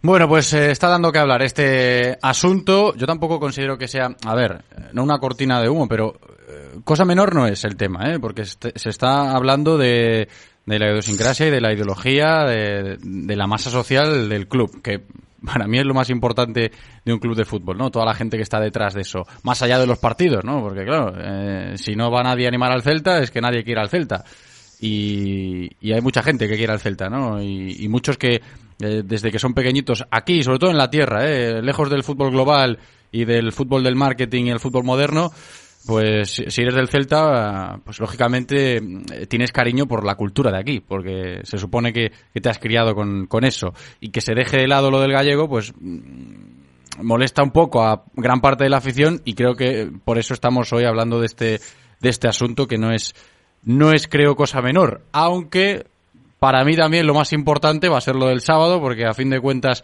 el fútbol manda y los resultados también y el Celta querrá ganar alejándose de todo tipo de de debates, ¿no? Que no tengan que ver con el partido contra el Rayo Vallecano, por importantes que sean, ¿no, Adri? Y yo se lo decía antes a, Roberto Trasorras, el partido impone su respeto porque el Rayo eh, este año es un equipo que se presta a ello, ¿no? A que los rivales le tengan ese respeto que se ha ganado por ser uno de los equipos revelación.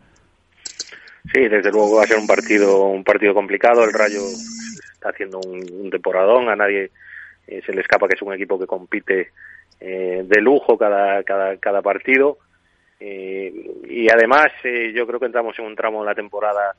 eh, me, me aven- me aventuraría a decir que el, que el más decisivo para para saber un poquito dónde va, eh, por dónde va a ir el futuro del, equipo, ¿no? Creo que estos próximos tres partidos, eh, si no me equivoco, Rayo Vallecano, Cádiz y, y Levante, eh, creo que van a marcar eh, mucho el futuro del el futuro del equipo este año y, y por lo que va a poder luchar y por lo que no. Creo que tiene una, una gran oportunidad empezando ya este, este fin de semana con, con el Rayo eh, de ganar en casa y poder ir a Cádiz con, con esos tres puntitos eh, del partido anterior y con, con cierta tranquilidad eh, creo que le da mucho chance de, de, de poder hacer daño a un, a un rival directo en este momento como, como sería el Cádiz.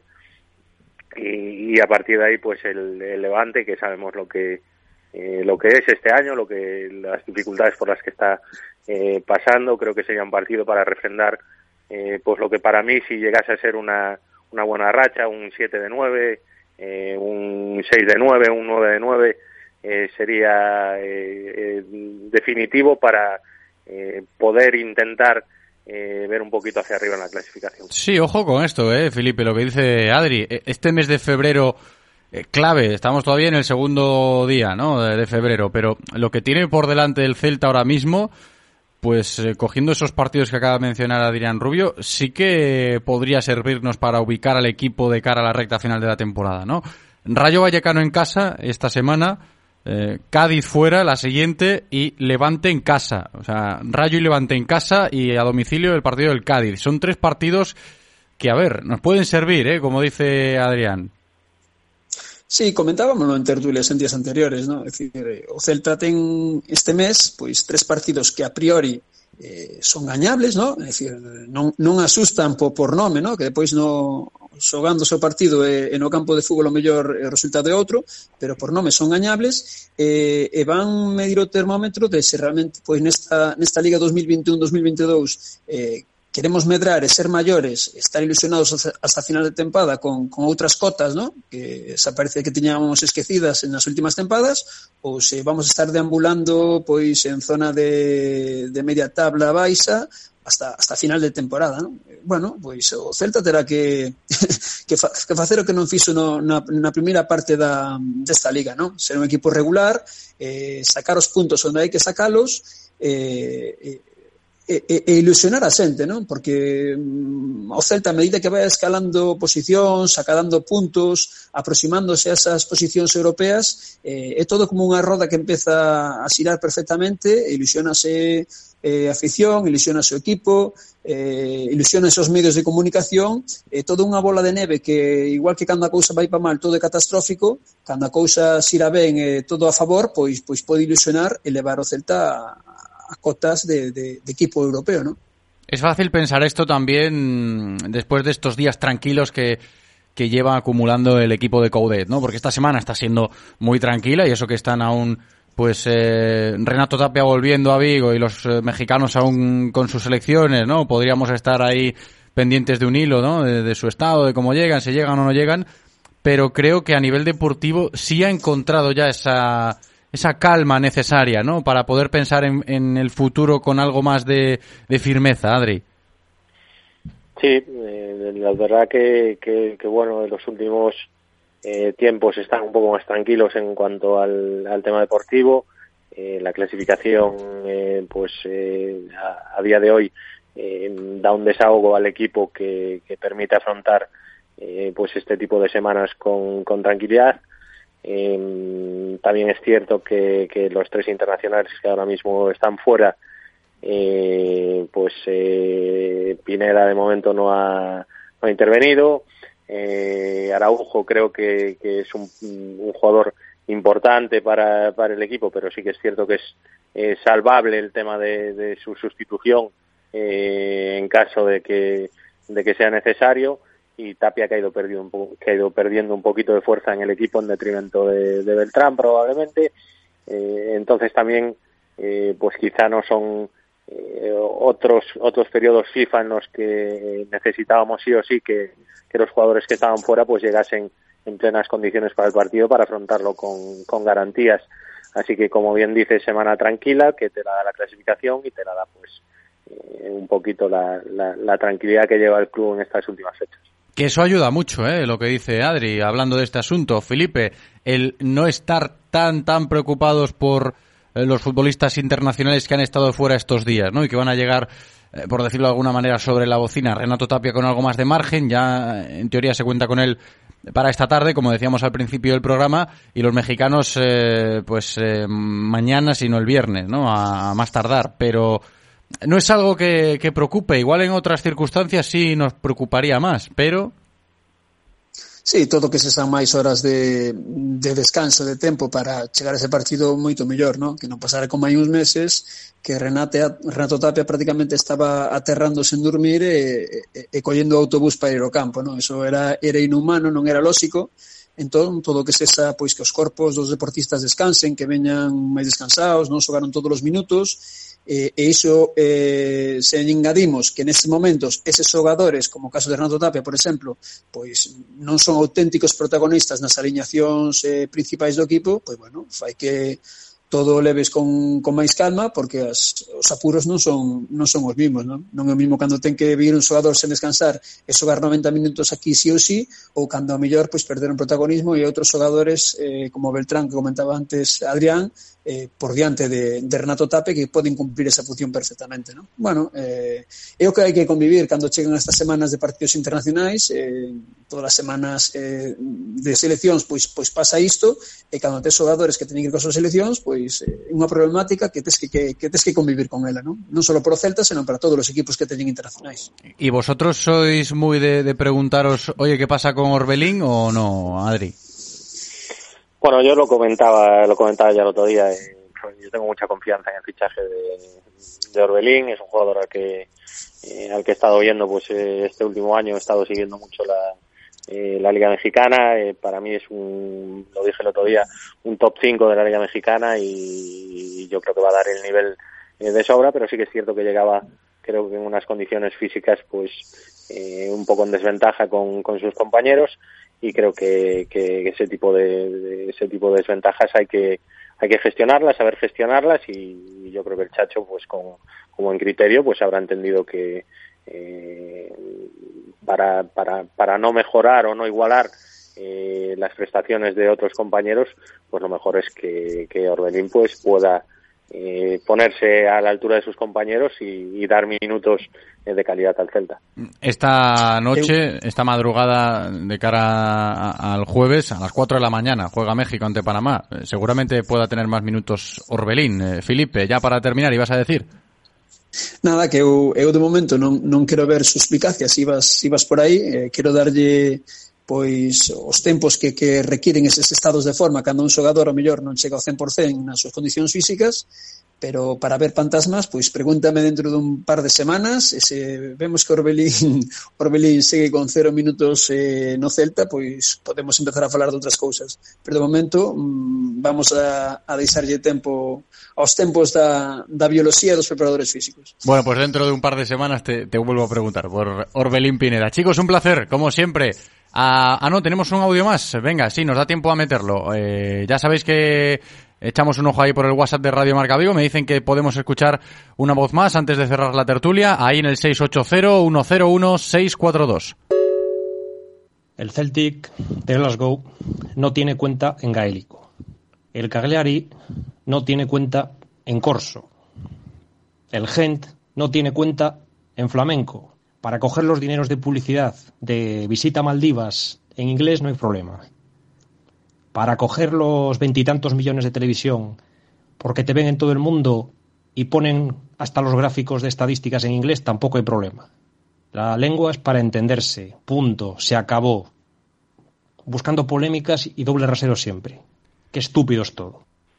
Pues ahí estaba este oyente poniendo el punto y final ¿no? a la tertulia con el asunto que ha marcado la jornada de hoy, esto del castellano y el gallego en, en las redes sociales del Celta. Ahora sí, chicos, cerramos la tertulia. Un placer. Adrián Rubio, gracias Adri, un abrazo. A vosotros un abrazo. Felipe Avalde, muchas gracias. Felipe, abrazo grande. Gracias, José, unha aperta. Radio Marca, el deporte es nuestro.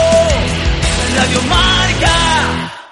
Si pensamos en automóviles, hay fechas que marcan un antes y un después. 1909 nace Audi. 1916 nace BMW. 1926 nace Mercedes-Benz. 1982 nace Autorosas. Llegamos con la intención de ofrecerte la mejor experiencia automovilística con una amplia selección de marcas premium para que vivas y sientas la conducción. Autorosas. Ahora más que nunca seguimos apoyando el deporte vigués. Autorosas. Disfruta conduciendo. Todos los jueves a las 2 y cuarto en Radio Marca Vigo estamos al tanto de la actualidad del ciclismo gallego con Guillermo Janeiro y José Ribeiro. Entrevistas con los mejores ciclistas, repaso de las mejores competiciones y siempre de la mano de la Federación Gallega de Ciclismo.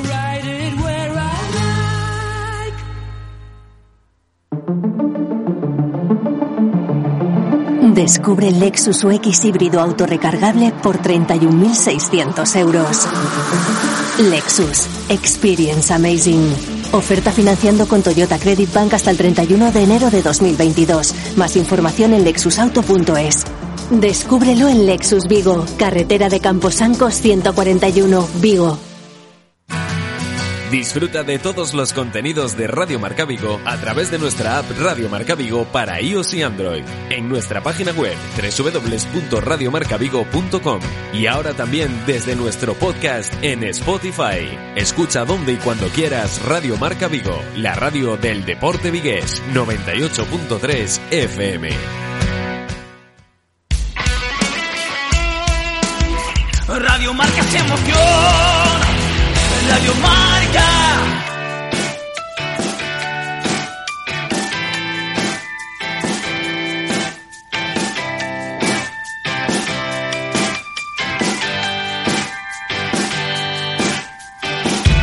Directo Marca Vigo.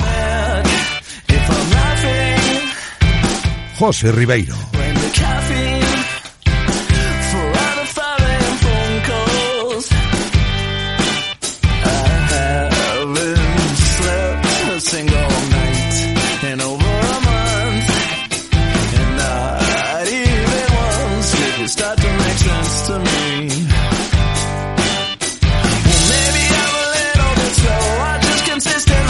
11 minutos sobre las 2 de la tarde. Seguimos en directo Marca Vigo a golpe de miércoles 2 de febrero.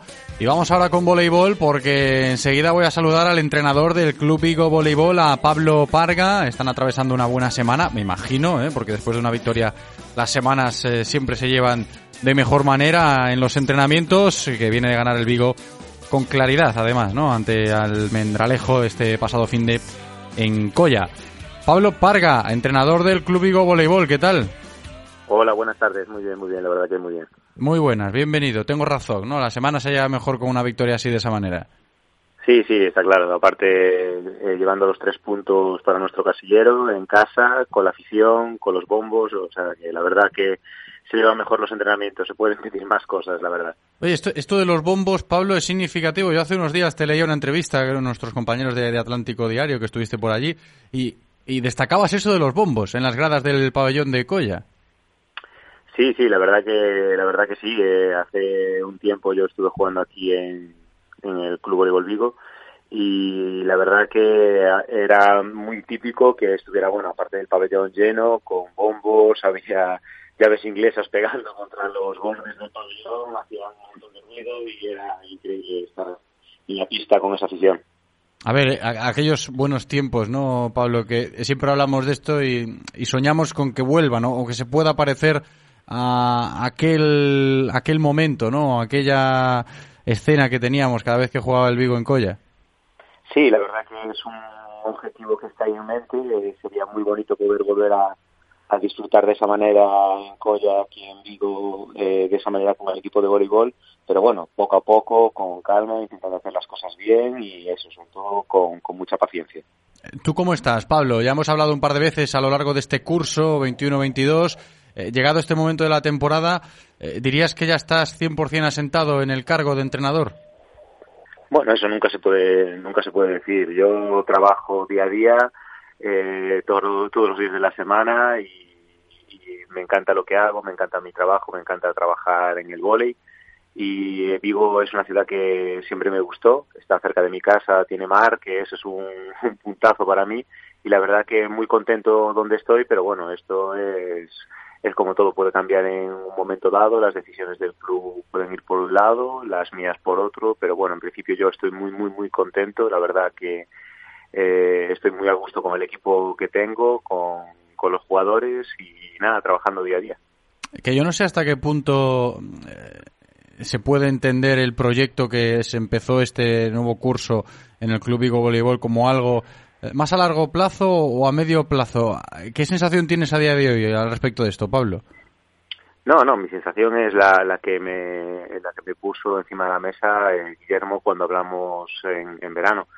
La verdad que es un proyecto a largo plazo, hacer las cosas poquito a poquito e intentar hacer colocar los ladrillos para eh, para hacer una casa en un futuro eh, bien estructurada y nada, con, con calma y eso, haciendo las cosas con, con visión de futuro, pero a, a largo plazo, poco a poco y intentando hacer las cosas bien. Sí, porque, eh, a ver, también hay que tener en cuenta, por ejemplo, el concepto de la paciencia, ¿no? Cuando se habla, sobre todo del proyecto del Club Vigo Voleibol, en esta temporada en concreto, ha habido muchos cambios, ¿no? En la plantilla, en el cuerpo técnico, si nos comparamos con el curso anterior, y, lo de la paciencia tiene que ser quizás la bandera, ¿no, Pablo? Sí, la verdad que sí, pero bueno, ya sabemos que en el deporte y en los entrenadores eh, pues van cambiando. Mm, La paciencia es una virtud que hay pocos que, que tienen y sobre todo en el deporte eh, es más fácil, más sencillo cambiar a una persona que cambiar a 12, en este caso, o 14.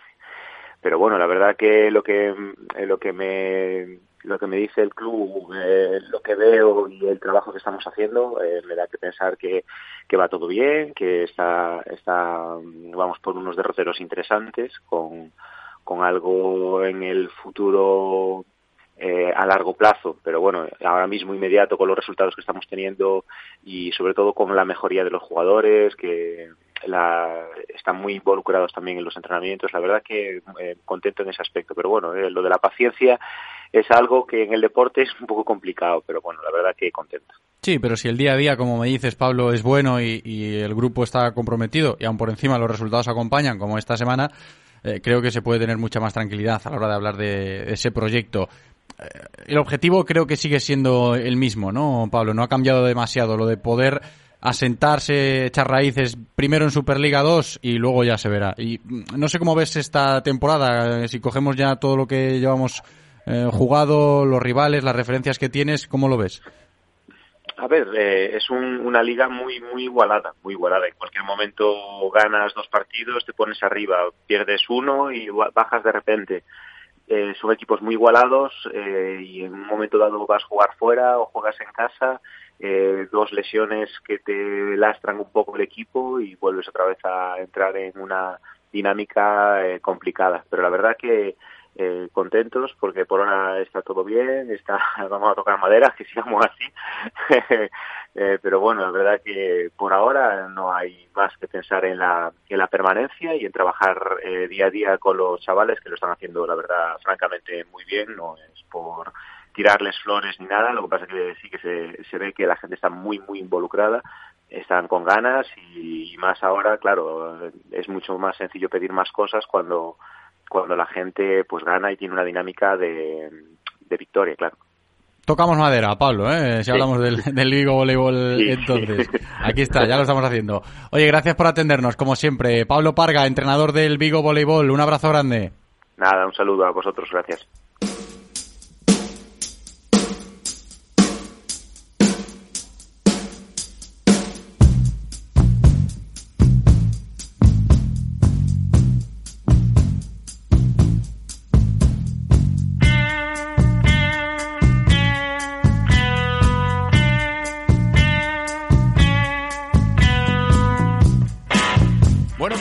El registro para seguir avanzando en el directo Marca Vigo de hoy. Más asuntos de actualidad a golpe de miércoles 2 de febrero. Hablamos de balonmano porque esta tarde juega el balonmán Cangas Frigoríficos do Morrazo.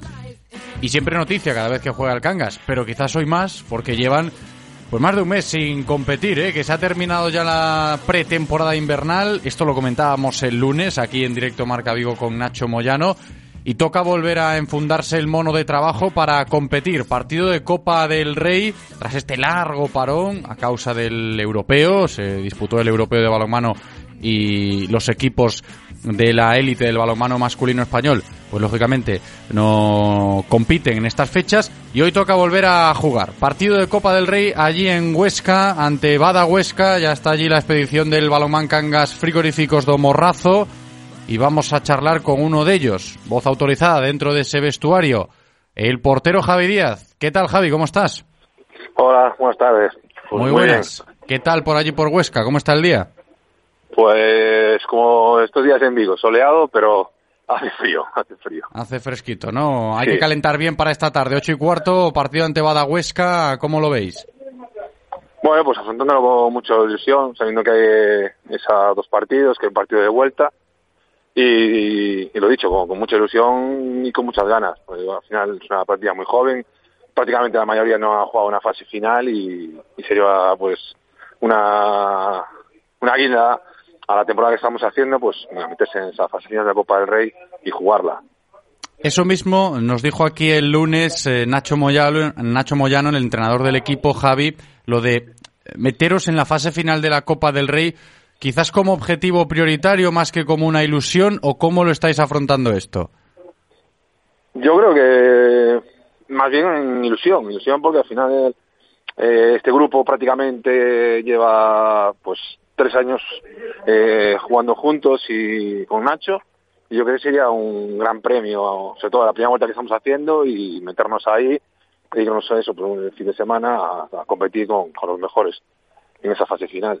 Sí, sería sin duda algo que reafirmaría esta gran temporada que estáis haciendo, ¿no? Porque el Cangas está bastante, bastante bien en Asobal, en la liga, competición regular, pero cuando hablamos de la Copa, no sé hasta qué punto cambia el chip. ¿Cómo lo ves tú desde tu experiencia, Javi? Bueno, de momento, eh, como tenemos eso, Copa del Rey miércoles, Liga sábado y, y así el fin de semana, nos estamos tomando como otro partido más de, de Liga, pero bueno, eh, al final sabemos que no, no estás jugando dos puntos, estás jugando una clasificación, que como he dicho antes, hay un partido de vuelta y hay que afrontarlo así, sin volvernos locos y sabiendo que tenemos la vuelta en Cangas. También quería comentar hoy contigo, aprovechando la ocasión, eh, el tema de cómo vosotros, eh, como jugadores, habéis afrontado este largo parón. Está muy bien lo de seguir el europeo, ¿no? Y ahí todos pendientes de los hispanos, pero para vosotros, eh, los jugadores de Asobal, de estos equipos que, pues eso, se tiran un mes y pico sin poder eh, competir, pretemporadas de invierno, ¿tú esto cómo lo llevas? Hombre, yo por mi edad lo llevo peor. A mí los parones eh, me, me afectan, porque al final, pues por la edad y tal, parar, volver a empezar y otra pretemporada más, pues me cuesta. La gente joven, como era prácticamente el equipo, pues nada. Te viene bien para cargar pilas y demás. Y, y, nada, pero bueno, eh, afrontar así ya una eliminatoria de Copa del Rey, viene de un mes parado, aunque ya hayamos jugado partidos con equipos, hemos jugado tres partidos y con todos son equipos de Asobal. Y entonces, bueno, y como contra el Oporto, el último, eh, te da ritmo, te da ritmo, pero bueno, no es lo mismo un partido amistoso que un partido de, de liga. Entonces yo creo que nos hubiera venido mejor afrontar un par de partidos de liga y después la eliminatoria. Pero bueno, es así el calendario y hay que afrontarlo como viene. Sí, yo me imagino, ¿no? Que, que pueden ir por ahí los tiros a la hora de hablar de esto, ¿no? De analizar el escenario que ha atravesado el Cangas para volver esta tarde a la competición en ese partido de Copa del Rey ante Bada Huesca. También quería saber lo que os ha dicho, ¿no? En estas en estas eh, últimas horas eh, del viaje hacia allí a Huesca, eh, estos momentos previos al partido, momentos previos a, retomar la competición, ¿qué os ha dicho eh, Nacho Moyano? No sé si tiene mucho temor el técnico. Aquí el lunes no lo dejó caer demasiado, claro, pero no sé hasta qué punto puede llegar a tener ese temor de que pues se pierda toda esa inercia positiva que, que llevabais, ¿no? Antes del europeo. Eh, claro, los parones, lo que te decía antes, eh, siempre te vienen mal y más con la, con la que llevamos nosotros la, de la primera vuelta, estábamos a un nivel muy alto. Entonces, claro, estos parones pues te marcan un, el volver a empezar y demás, y entonces no, no sabes cómo responder el equipo, y más con plantillas tan, tan jóvenes. Pero bueno, no, si tienes miedo no, no lo ha demostrado durante estos días, entonces no, no te podría decir. Yo creo que es afrontar como un partido más pero sin irnos de nuestro guion que es y salir a competir en todas las pistas. Entonces saldremos a competir, a dar lo, mejor, pero lo dicho, dije antes, sin irnos del partido. Al final tienes un partido de vuelta y que eso, son 120 minutos y hay que estar en partido lo- esos dos, los dos partidos, ida y vuelta. Antes de despedirnos, Javi, que eh, en esta conversación hablábamos un poquito de- del objetivo de la Copa del Rey, no, sé hasta qué punto objetivo prioritario, ilusión, yo te realizaba la, la pregunta antes, pero claro, si nos ponemos a, a soñar, por decirlo de alguna manera, a Javi Díaz, eh, con la temporada que os estáis marcando allí en el frigoríficos de Morrazo, pues eh, se le puede pasar por la cabeza eso de hacer algo bonito en Copa del Rey. Voy a decir llegar a la final, ¿no? Y poder disfrutarla, ¿no? Como guinda quizás a tu trayectoria. Bueno, eh, sinceramente ni, ni, ni lo pienso. Pero, eh, hombre, claro que me gustaría, porque como le he dicho a todos, es, es muy, eh, irte a una fase final es, es muy bonito y es diferente a, un partido de ligas, es un, un parón tal. Pero bueno, tenemos que primero pasar eh, este escollo y, y nos lo van a poner difícil, porque aquí ya nos costó el primer partido que jugamos aquí, el de, el de liga, no acabamos perdiendo de golpe franco, un equipo acabado y nos va a costar, pues un equipo que juega, juega muy bien ha acabado muy bien la, la primera vuelta y no va a costar. Y entonces hay que afrontar primero esto y después ya pensaremos en, en lo siguiente. Queda muy, muy, muy lejos. Suerte para esta tarde, ¿eh? que retoma la competición el Cangas, Frigoríficos do Morrazo, Copa del Rey de Balonmano, allí ante Badahuesca. Javi Díaz, gracias por atendernos, un abrazo. Nada, gracias a vosotros. Un abrazo.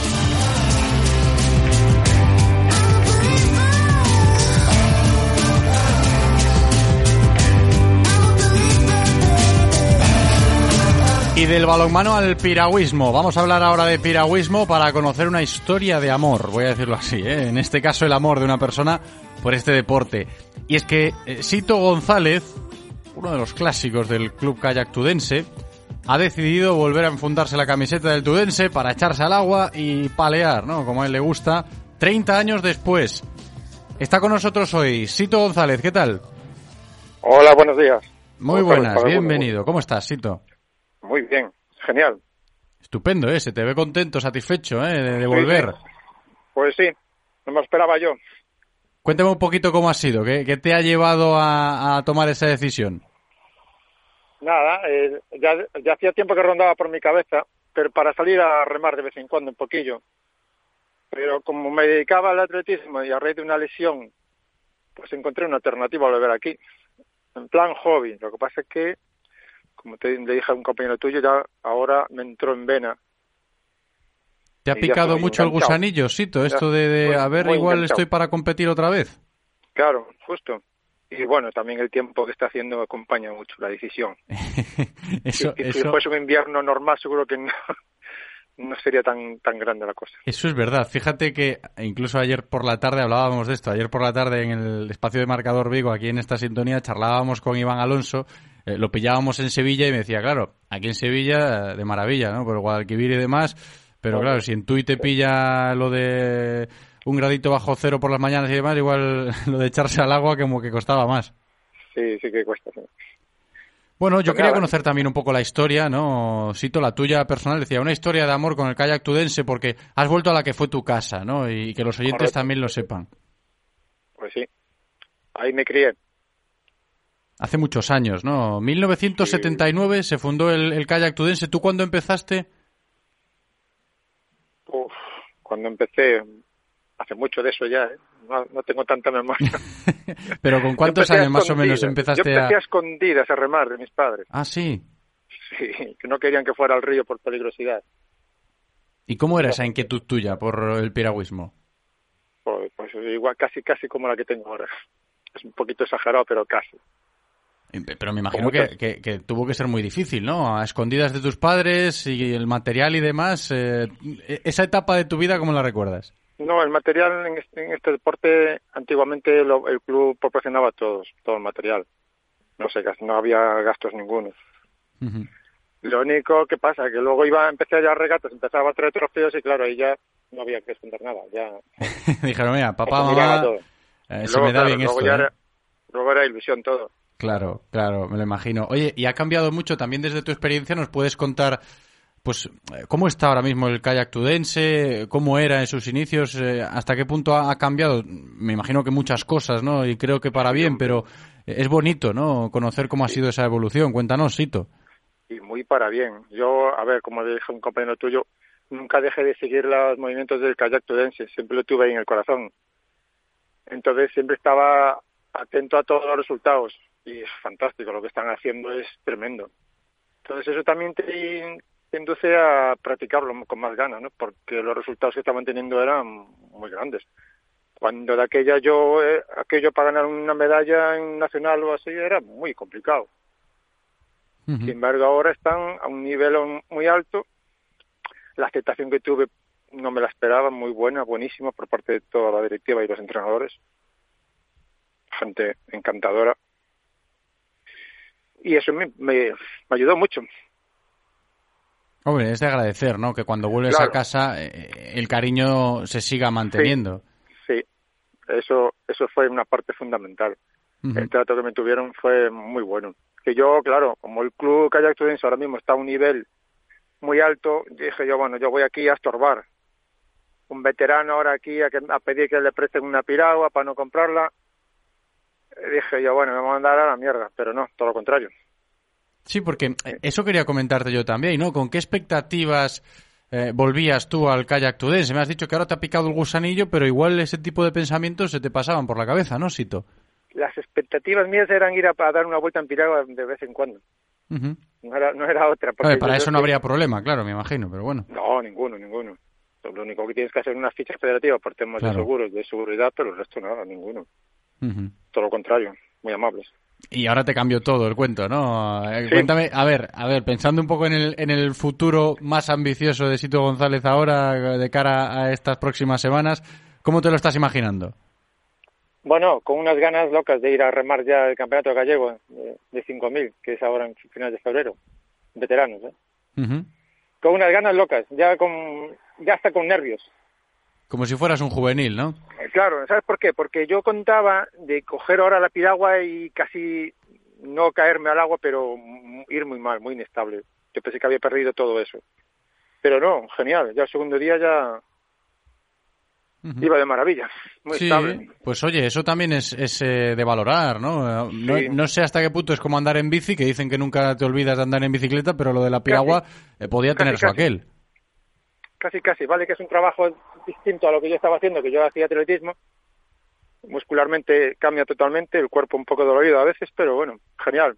Encantado de haber vuelto. Estupendo. Y a ver, yo creo que también eh, esto va a incentivar un poquito más incluso la actividad del kayak tudense, ¿no? Que, que podamos tener a gente de todas las edades compitiendo. Esto enriquece al club, ¿no, Sito? Sí, creo que sí. Tener ahí veteranos que los chavales ven eh, que podemos aún con una edad ya avanzada, que estamos ahí, piques con ellos, es muy bonito. A mí me enca- ah, bueno, a mí me gustó siempre tratar con niños, entonces con los niños del club hay que espero que esto les sirva de mucho. Sí, además el kayak tudense que maneja pues un rango de edades bastante bastante amplio y, y que se mantenga ese buen rollo eh, entre el club a la hora de entrenar y demás, pues eh, para generar referencias y todo esto siempre es tremendamente positivo. ¿Tú te ves ahí como mentor de los más pequeños, Sito, aparte de, Hombre, de ese gusanillo supuesto. que te ha picado? Por supuesto. Yo recomiendo, si algún padre me, me escucha, que los hijos que le apetezcan disfrutar del río, que no lo duden un momento en llevarlos a probar, aunque sea. Yo no digo hacerle la ficha ya, pero unos días a probar, que prueben, y el niño que prueba le va a gustar. ¿eh? Te Además, tenemos eh, tenemos buena cantera, ¿eh? si hablamos de piragüismo aquí en la comarca Bueno. vallesa. Caray, aquí ahora ya incluso ya somos, antes no existía el Olívico ni el otro equipo de Vigo, no sé cómo se llama. Ahora ya somos tres, cuatro equipos aquí cer- muy cercanos, en lo que es piragüismo olímpico, claro. Luego ya hay de aguas bravas, de aguas bravas como el Penedo y tal, pero ya somos varios clubes, o sea, hay más opciones. Si no puedes de Vigo, si no puedes venir tú y entrenas en Vigo. Claro, claro. Pero bueno, pues a ver si esto es- da fuerza a los chavales, estaría encantado. Pues esperemos que sí, ¿no? Y que también tu experiencia y tu historia sirva de ejemplo para los jóvenes eh, piragüistas y las jóvenes piragüistas que, que se animen a, a echarse al río, ¿no? En este caso con el tudense, porque es lo que defiende. Sí, claro. González. Claro, claro. Yo en este caso defiendo al club de mi pueblo. De hecho, eh, siempre fue el club de mi pueblo, aunque hice otras actividades deportivas, para mí el Catudense fue donde me crié. Y yo ahí tuve entrenadores que fueron como mis padres. Claro, empecé de niño, entonces es normal. Sí, normal. Y ahí sigue, ¿eh? Ahí sigue. Sito, Sito González, que después de 30 años le ha vuelto a picar el gusanillo, como nos acaba de, de comentar, y preparado para competir de nuevo, ¿eh? Y con su piragua. Sito, muchas gracias por estar hoy con nosotros, por este ratito de radio. Un abrazo grande. Un placer a vosotros, gracias. Radio Marca, el deporte es nuestro. Radio Marca. Todas las semanas, de la mano de la Diputación de Pontevedra, os acercaremos la actualidad del deporte femenino de nuestra provincia. que se está trabajando bien, eh, sabemos que pues eso, que ahora físicamente nos están metiendo más caña, igual estamos más cargadas, no tenemos las mismas sensaciones, pero Ya no solo las jugadoras, que por supuesto que son las que trabajan día a día, o el staff que estamos con ellas, sino que el club está haciendo muy bien las cosas y eh, al lado de, de la realidad de vivir unos juegos y de que digan Paralympic Champion y después vengan nuestros nombres. O sea, la verdad es que es, es increíble. La Diputación de Pontevedra y Radio Marca Vigo con el deporte femenino. ¿Has visto en la tele el niño de 11 años que se ha graduado de física en solo nueve meses? Pues a mí me han entregado mi nuevo Renault Capture en menos de 30 días con Renault Fast Track y no veo a nadie entrevistándome en la puerta de casa. Te esperamos en Talleres Rodosa, tu concesionario Renault y Dacia en Vigo, Nigrán, Cangas, Ponteareas y Ourense. Descarga ya la app de Radio Marca Vigo. Las últimas noticias del Celta, interacciones con los colaboradores, radio online, podcast del programa y mucho más. Para Android e iOS. Llévate la radio que hace afición a todas partes. Radio Marca es emoción. Radio Marca. Es tiempo en Radio Marca Vigo para los locos del running, con Carlos Adán. Música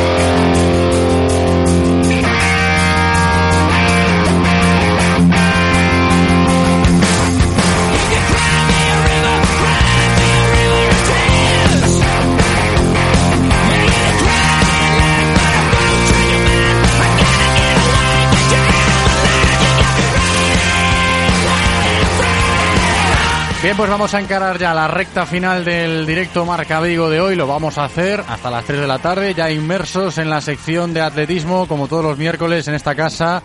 Nos calzamos las zapatillas de correr para estar al tanto de toda la actualidad de nuestro atletismo con nuestro compañero Carlos Adán. Carlos, ¿qué tal? ¿Cómo estás? Aquí andamos, todo, por ahora todo bien. Todo bien, todo en orden, bienvenido. ¿Cómo estás de la lesión? Me consta, me dijo un pajarito, me comentó que ya se había subsanado eso, ¿no? Sí, hice el jueves 30 minutos, muy suaves, con la zona vendada. Volví al fisio y nada, y pues el domingo eh, fui a hacer la carrera. Bueno, intenté subir al Castro y bueno, quedé contento porque tuve cero molestias y nada, ya el lunes ya pude rodar bien y hoy a la tarde pues ya voy a hacer trabajo de series y bueno, ya se pasaron, fueron sin entrenar 18 días, 19 días, a falta de nueve semanas para la maratón de París. Pero bueno, no, no hay problema. Como no, ya no es mi trabajo, que es mi hobby, pues se, se toma con otra filosofía el tema de las lesiones. Sí, a ver, hay que entenderlo de esa manera, ¿no? Pero bueno, nos alegramos eh, de que puedas estar de nuevo recuperado y disfrutando del, del atletismo popular en este caso porque el grueso de la sección o parte de la sección de hoy tiene que ver con eso, ¿no? El, cómo ha vuelto el atletismo popular a Vigo con esa subida a Castro este pasado fin de semana. Sí, exactamente, ya lo habíamos comentado la semana pasada cuando entrevistamos a Guillermo, de que hacía tiempo que esta entrevista la, la deseaba hacer, igual que con el- a Roberto Rey para el tema de Calvario. Y sí, por fin se ha empezado el circuito en Vigo con la subida a Castro. Y ahora el 13 de febrero tenemos la de la de Calvario y, sigue subiendo. Después la de Tis en marzo y así hasta, hasta diciembre, que es la última carrera. Y, y que salga todo bien y esperemos que se pueda volver a, disfrutar de las de la calle de Vigo viendo a la gente atletas por ahí de- de- deslizándose no por el asfalto no desplazándose ¿Qué te pareció la carrera? Ahora que ya la has corrido, el circuito lo desglosábamos la semana pasada, pero esta subida a Castro 2022, ¿cómo fue? En palabras de Carlos Adán.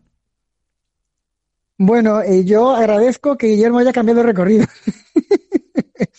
ya hablé con él que me llamó al día siguiente y me parece más suave más suave que las otras ediciones eh, porque realmente la dureza de, eh, de la carrera son las escaleras. Entonces, más o menos hasta, hasta el ayuntamiento con este nuevo recorrido, pues toda la gente llega más o menos entero, entre comillas, ¿no?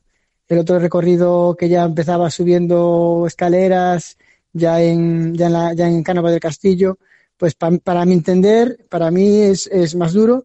No sé si el que vamos a llamar, que ganó, ganó la carrera, Sí, el vencedor, la, la ha corrido, la ha corrido otros años para opinar como yo, pero a mí realmente eh, me parece más dura las ediciones anteriores. A Guillermo hablé con él el otro día, que me llamó, y ahora ya depende de él, ¿no? Si volver al circuito anterior cuando los obras lo permitan o, o hacer este, que también es bonito, ¿eh? Bueno, pues la valoración de Carlos Adán sobre esta subida a Castro 2022. A ver qué nos cuenta la persona que llegó a la meta en primer lugar. Antón Gómez. Antón, ¿qué tal? Hola, ¿qué tal? Buenos días. Muy buenas. Bienvenido, hombre. Te escucha Carlos Adán también. Hola, Carlos. Hola. Hola, Antón, un un placer hablar contigo. No, físicamente no, no te conozco, solo por foto. Eh, bueno, eh, ¿habías corrido alguna vez la- esa carrera o no? Sí, esta era, creo que era o terceiro ano que debía correrla, pero bueno, como todos o primeiro neste, neste formato novo, pues, sí. Bueno, ¿y, y, y qué opinas? ¿Eres eh, como yo, la, la mi opinión que la mía, que era más dura el anterior circuito que este? ¿Qué opinas? Sí, xusto, o, o cruzar a meta tamén falou, creo que Guillermo, non? Se non me equivoco, creo o organizador, eh, preguntou tamén o mismo, eh, o que lle dixen foi que que esta eu creo que é un poquín Eh, iba a decir sencilla, bueno, un poquín máis levadeira que o mellor a dos outros anos, no? porque ao final na, na anterior, co recorrido polo Casco Bello, desde que acabas a volta por, pola Alameda, pasas Beira Mar e empezas a subir xa líder do Berbés, desde ali non tes descanso xa hasta arriba. Neste novo formato, bueno, tes así a subida esa o tramín ese de, de Urzaiz, de Gran Vía, pero logo o tramo de Venezuela, pues bueno, permite un poquín oxigenar un pouco as pernas antes de afrontar ese último tramo Entón, eu creo que é un poquín máis máis levadeiro, un poquín máis corrible, mellor este este formato. Sí, y quizás también, digo yo, pienso yo, ¿no? Que al tener esa, es la calle Venezuela, que es, digamos que es casi cuesta abajo, que te invita a, a ir más rápido de lo, normal, eso después, si no sabes, si no sabes frenarte en esa calle Venezuela, ese esfuerzo que gastas ahí puedes acusarlo, ¿no? En, en la, Sí. en la subida, en el resto de la escalera, ¿no? Porque me, me contó Oscar, hablando con él, de que uno que iba tirando, pues pues al final en las escaleras, pues pegó una, una clavada que quedó quinto, ¿no? Sí, xusto o que comentabas ahora foi foi o que creo que, bueno, que, eh, falando con ele, tamén me confirmo despois con, con Denis Incut, que despois quedou, non me acordo si cuarto ou quinto, pero sí que tuvo un poquín esa, esa explosión que, que lle pasa a moita xente despois no último tramo das escaleiras, que foi, bueno, foi tirando el casi toda a carreira con, con Carlos Gutiérrez e aí detrás, eh, ao acabar de coronar Gran Vía, sí que intentou apretar moito en Venezuela, aí, mellor non todo o tramo, pero sí que 300 metros apretou, apretou bastante, e eu creo que, que despois eu creo que sí que mellor pagou ese esforzo de máis no último tramo. Tamén, polo que me dixo, non tampouco conocía moi ben como era ese tramo, e eu creo que nesta carreira eh, é moi importante eh, saber medirse unhas forzas e tamén se si conoces como ese, eses últimos 400 metros de escaleiras, pois é importante porque é que en 100 metros podes perder toda a ventaxa que, que sacaches casi nos outros 3 kilómetros anteriores. entonces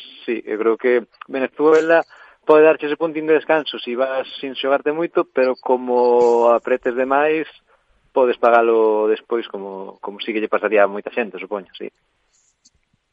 Bueno, e el tramo da escalera del ayuntamiento al Castro, eh, ¿tienes una técnica, una táctica para subirla? Eh, ¿1-2, 2-2, 1-1 o es como mm. te, como te surja la zancada?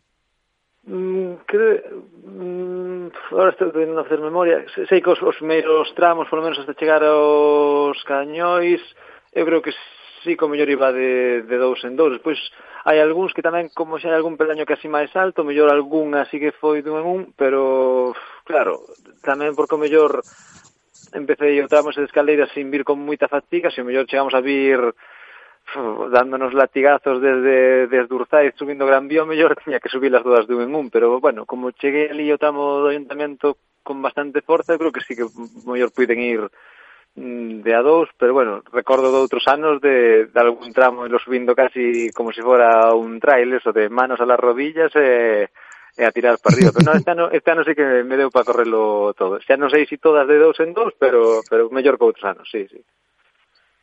Muy bien. Bueno, ¿y qué tal? ¿Con Óscar Fernández llevas mucho tiempo entrenando o poco?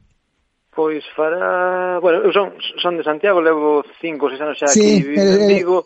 Sí. Eh, fará dous ou tres, pois encontrámonos así un pouquín por, por casualidade un día en Castrelos, falamos un pouco, ese mismo día, despois dime conta que, claro, eu a él conocío desde fai anos, pero claro, co seu pseudónimo de, de Twitter, no? Gaby Andersen, Eh, ah, sí, nada. Entonces, claro, eu xa o conocía hai moito, pero claro, en persona nunca lle, lle puñía cara a, Entón, eso, para, sí, dous aniños e eh, medio, así, pois pues, coincidimos, e, eh, bueno, pois pues, empecé a entrenar así con él, Eh, claro, tuvimos a mala suerte de, bueno, xusto empezar e pillar os anos estes de... Sí, la pandemia, de, ¿no? Os pilló de, pandemia, os pilló de pleno, eh? poucas competicións e agora, pois, pues, bueno, pois pues este ano que parece que xa empeza a ver outra vez populares, algún, máis carreiras de pista e así, pois, pues, pois está nos salindo un pouquinho o traballo todo este que éramos realizando esta, parte, esta, esta carreira a primeira do Castro ainda bromeábamos eh, claro, é que se a nós non nos sale ben esta carreira, quen lle vai salir? Porque pasámonos toda, bueno, xa non só a pretemporada, tamén da temporada metendo moitos entrenamentos de, de subidas en costa e así, entonces claro, nos digo, nos todo o grupo de entrenamento que ten, ten Óscar, eh, pois claro, para arriba temos que andar ben porque eso, metemos moito entrenamento de costas para fortalecer e así, entonces bueno, pois pues, pois saliu o traballo todo este que levamos facendo todo o otoño e todo o inverno, pois saliu este fin de semana. Y, y vas a ver, ¿y cuánto, qué objetivos tienes a, a largo plazo? ¿Tienes pensado hacer, hacer el circuito run para mm, darle relevo a, a Dani Bargiela, que fue el gran dominador de, del circuito estos años? este objetivo, digamos, aquí en Vigo de intentar ganar ese circuito? ¿O solo corriste la, la, la del Castro porque te apetecía competir en ella? Pois o, o circuito nunca non lo planteamos como que fose así o objetivo principal, nin así, porque eu ademais de, bueno, de correr, bueno, carreras populares, e un poquín en piste así, tamén fago do atlón sobre todo, e algún triatlón e así, e xa mirando un pouco cando foi o calendario, sei que algunha carreira vaime coincidir con algunha proba que sí que teño que competir, entonces intentar todas as que poida correr, correrei nas porque me gusta correr, na ciudad na que vivo, coincidir con, con compañeiros e así, pero non co objetivo de, de intentar ganar o run run, nin así. Oye, que si o mellor corro máis horas das que eu penso e hai a suerte de ou poder gañalo ou quedar ben ou así, bienvenido sea, pero non non é o obxectivo así que, o sea, non é un obxectivo que teñamos que teñamos así plantexado como tal. E el 13 de febrero se veremos en el Calvario? Ou non? Eh, pois non sei, porque xusto o día anterior é o galego de pista cuberta que esperamos poder estar na prova dos, dos 3000 e o día seguinte a media maratón de Coruña, que inda que, bueno, a media maratón non a... Sí. Non, non, bueno, non correría a disputar, pero teño a meu tío e o mozo de miña irmá Iván que que van correla, e bueno, mellor como un rodaje longo así suavecito, sí que me daba Óscar permiso para correrla con eles, entonces imagínome que sería o mellor estaría ali con, en Coruña coa familia, pero bueno, se non é no Calvario, será na Big Bay ou algunha das outras, así que sí que intentaré estar na, na línea de salida, sí. Bueno, ya, ya- entonces, si el run run no es tu objetivo, eh, ¿qué objetivo tienes entonces eh, la preparación de Oscar para, para ti? ¿Cuál es el objetivo principal del año 2022? Mm, bueno, esto es, digo o objeto- o objetivo principal é ir mellorando, tan, sobre todo a nivel de, de marcas, é dicir, ao final quedar primeiro, segundo, terceiro, facer un podium, non digo que sea anecdótico, pero bueno, é, é unha alegría sempre, pero eu o que valoro máis é ir vendo que hai melloras, tanto nos entrenamentos como despois cando son probas máis objetivas, como pode ser mellor na pista ou así, pois decir, oye, mira, corri un 3.000 fai dos meses, la corro outro mellor, ver que, que vai vendo esa mellora, pero tampouco máis alá de eso tampouco que nos fijemos uns objetivos tampouco marcados de, home, pois, que decir, foi o galego de cross e intentamos chegar na mellor forma posible, pois agora hai a pista cuberta, pois, oye, intentar facer un bo papel, cando digo un bo papel eh, é, pois, seguir mellorando un pouco as marcas, eh, que eu conto moitas veces, sobre todo cando me falo con miña irmá que tamén corre, ou si amigos que están empezando, eu son, estou moito máis contento se quedo de, no posto 100 nunha carreira e mellorei a miña marca que non si que non por quedar segundo e eh, non facer unha boa marca. Entón, o objetivo é ese, pois ir mellorando, seguir disfrutando dos entrenamientos e así, eh, ao final eh, eu teño o meu traballo, isto é pois eso, pois un, un hobby que sí, que é verdad que lle metemos tempo e así, pero eu eh, como tal mo tomo, eh, o único que quero é, pois eso, pois seguir mellorando e eh, poder compartir os entrenamentos así cos compañeiros, seguir pasando o ben, e eh, si de vez en cuando pois, hai algunha alegría como a deste domingo e eh, hai a sorte de poder ganar unha carreira, pois, olín, encantado de la vida, pero eso, non, non me quita o sono que, que, non, que non veñan esas cousas. Eu disfruto do, do día a día, do, do traballo, e moitas veces, home, recollen os frutos, pero senón tampouco non, non me agobia non me agobia tampouco moito eso. Que non é mal objetivo tampouco, eh. Carlos, no, algo claro, máis para apuntarle no, aí a Antón? No, está claro. Estoy, no, nada, nada, decirle que estoy de acuerdo con, con, con Antón de que el atletismo es un número, entonces, claro, eh, yo estoy yo también opinaba como él, que prefería hacer eh, 13.30 en un 5000 que ganar un 5.000 y quedar el octavo que ganar un 5.000 con, con 14 minutos, evidentemente. Porque este deporte es por tiempo. Sí, siempre se, siempre se dice que el atleta se valora por las marcas que hace en pista o en este caso también en media maratón o en, o en carretera en 10.000. Entonces yo entiendo la perspectiva de, de Antón. Pues nada, nada, dar las gracias, le seguiremos las pistas y un, un, un miembro más aquí a, En tu a, agenda. a la radio marca Eso es. Y dedicado aquí- al atletismo y cuanto más mejor. Y aquí en el programa, bienvenido siempre. Antón Gómez, eh, vencedor de la subida ao Castro el pasado domingo. Muchas gracias por estar con nosotros, Antón. Nada, a vos por la entrevista, ¿vale? Muchas gracias. Un abrazo. Pues ahí Sí, estaba. hasta luego, Antón, un abrazo fuerte. Carlos, eh, Antón Gómez, ¿no? Como vencedor de esa nueva subida ao Castro, que veremos si, si, si se queda así fijada para las próximas ediciones o, o variará. Eh, eso habrá que verlo, eso habrá que verlo. Y lo que tenemos que hacer ahora es seguir avanzando en la sección, porque me tienes que hablar de un par de campeonatos nacionales antes de recibir a la próxima invitada. Sí, nada, el fin de semana pasado, aparte de la carrera popular de Castro, pues se celebró el de España de, de marcha en, en Lepe, allí por, por Huelva. Y, y nada, decir que eh, Galicia estuvo representada y bueno, el- en la categoría absoluta, pues el mejor español fue, el mejor gallego, quiero decir, fue, eh, fue Daniel Chamosa, que ya tiene estado aquí con nosotros en entrevistado, que su hermana Antía también corre que se estrenó la distancia de 35 kilómetros marcha, que es la, la, la original ahora, porque la de 50 ha desaparecido del programa atlético, y una marca de 2 horas 33 minutos. Y en mujeres, pues otra chica que no la, no la conozco, pero tranquilo, que ya la, ya, ya- la traeremos al programa para, para que nos cuente su vida, para saber de ella, que se llama Carmen Escariz Mella, quedó quinta con 3 horas 0 minutos 48 segundos. Y, y después nada, después toca España este de, de campo a través eh, en Jaén, eh, donde realmente pues eh, Galicia consiguió, bueno, estuvo presentada en todas las categorías y en categoría absoluta el mejor fue mm, Esteban, Esteban Iglesias, el mejor gallego, quedó en el puesto 25. Le mandé un WhatsApp felicitándole porque es un gran puesto para Esteban. Y después en mujeres, pues realmente, claro, yo cuando vi los resultados, yo reconozco mi, mi ignorancia a veces, ¿no? Y claro, estaba buscando los resultados y buscaba, buscaba a Esther Navarrete, que es nuestra externo aquí de, de aquí de Vigo y había quedado en el puesto 11, pero cuando vi mi sorpresa que justo delante de ella, por cuatro segundos estaba otra gallega, eh, Laura Santos. Y entonces pues dije, uy, no sé quién es.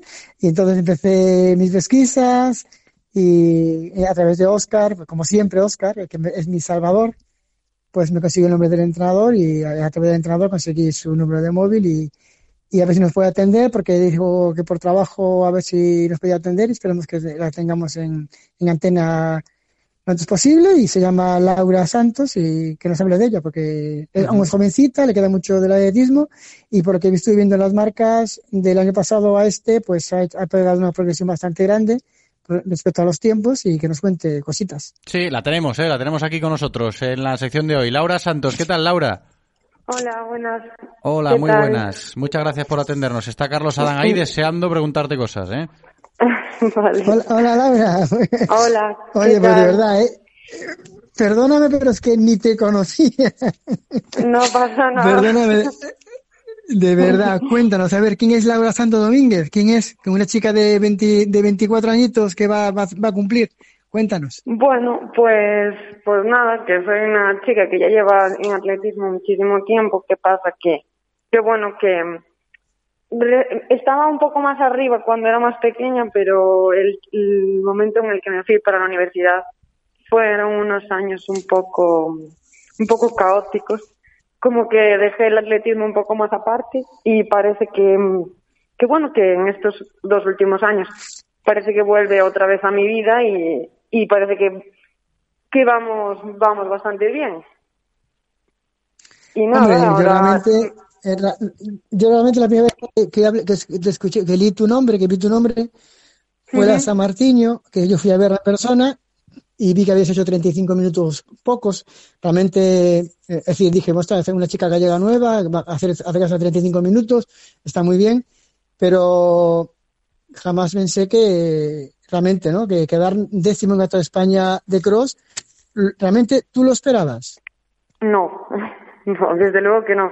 O sea, desde, desde que corrí la San Martín, así que volví a correr algunas carreras más y tal, y bueno, cada, como que en cada carrera yo me mejoraba, ¿no? Pero bueno, que mi, mi expectativa en este campeonato no era ni por asomo quedar, quedar novena.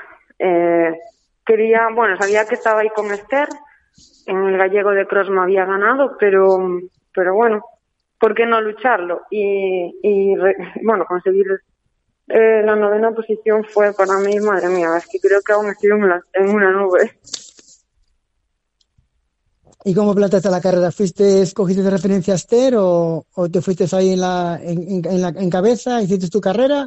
¿O como sabías que Esther tenía un nivel parecido al tuyo en este momento y que ella más veterana en, esta, en estas lides, decidiste ir con ella, aguantarla y después si tienes fuerzas ir para adelante? No, no, la verdad es que no llevaba ninguna idea. sí. Yo salí con el grupo de, con el grupo de cabeza y dije, bueno, a lo mejor me estoy aventurando un poco, pero, pero bueno, yo hasta que aguante. Y la verdad es que aguante la- hasta la última vuelta. Pensé que me iba, pensé que iba a romper, pero, pero al final ni me, ni me salió tan mal la estrategia. No, muy bien, muy bien. ¿Y ahora qué? Ahora, bueno, este, a ver, este décimo puesto tienes que saborearlo, como tú dices, estás en una nube, tienes que creértelo, porque en, este, en los deportes no se regala nada, y menos en un deporte individual como es el atletismo. Lo que consigues Ya. es por tu Ujú. propio esfuerzo y tu, y tu clase.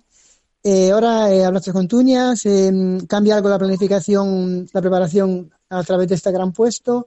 ¿Se vas a centrar eh, en el 1500 o, o en el 5000 o a lo mejor en el obstáculos? Yo pregunto bajo- eh, sin saber cuáles son tus objetivos. Bueno, a ver, ahora a corto, a corto plazo está el Campeonato de España de pista cubierta, en el que ya tengo la mínima para el 1500. Mi intención es conseguirla también en el 3000 y bueno, y barajar la posibilidad pues de competir en- o en una o en otra, hablando primero con Tuñas, claramente, pues, en función de donde yo me encuentre mejor. ¿Y el 3000 dónde vas a intentarlo? En el gallego, en el gallego, de pista cubierta. Eh, El fin de semana que que es la viene. semana que viene, porque el gato es el fin de semana que viene, ¿no? Sí.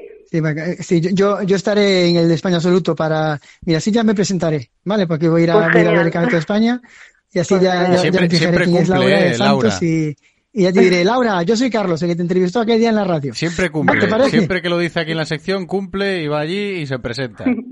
Pues genial. Bueno, a ver, a ver si puedo, porque a ver Siempre si puedo, le con esto cuadra, del COVID, verdad. a ver si puedo sa- saltar de la grada para saludarte. Pero bueno, yo te Tú grita, prometo que tú grita, te, te, pagaré, te pagaré un grito, ¿vale, Laura? Vale, perfecto. Genial. Pues muchísimas Bueno, pues gracias, pues nada. Laura. ¿Algo más, Carlos? Muchísimas gracias por atender. Muchas no, gracias no, nada. de- nada, Laura, de verdad, eh, darte mucho ánimo, mucha fuerza. Eh, créetelo, que es muy importante que te lo creas y, y los triunfos van a seguir seguro. Y si tuviste calidad de, de junior y lo dejaste por el tema de los estudios, esa calidad no se pierde y con entrenamiento y tesón y en manos de un buen entrenador, como es el caso que, que, que que nos ocupa, seguro que los tiempos van a llegar, las marcas van a llegar y tendremos muchas Laura Santos en el atletismo gallego, nacional y, y serás una, un referente segurísimo a nivel español. Estoy seguro. Un abrazo, Laura. Pues muchas gracias. Un abrazo, grande. Laura, pues ahí estaba, ¿eh? Laura Santos, una de las jóvenes promesas que nos descubre Carlos Adán aquí en la sección. Y eso te encanta, ¿eh, Carlos? Hay que decirlo. Sí, me encanta y ya te digo, pero, pero realmente lo que, lo que le he dicho ahora, lo siento, no es Hombre, decirlo por claro, decir, porque eh, quedar novena, quedar noven, décimo en toda España de cross es, es muy, muy difícil, está al alcance de- de muy poca gente. De hecho, Esther Navarrete, que ha quedado a la 11, ha sido su mejor puesto de su, de su vida y Laura quedando décima, pues de verdad, es- demuestra que, que va por buen camino, eh, está mano de Tuñas, que tiene ahí un, gran- un gran grupo de entrenamiento y, y ella tiene calidad, porque ya lo demostró siendo de, siendo de junior y ojalá, y no va a ser la primera vez, la última vez que esté en esta emisora y, y la seguir- seguiremos los pasos para, que, para ver sus, sus triunfos que van a venir seguro. Eso es. Carlos Adán, muchas gracias como siempre. Hasta la semana que viene, Carlos. Un abrazo. Va- Vale, un abrazo fuerte, cuidaros mucho a todos, chao.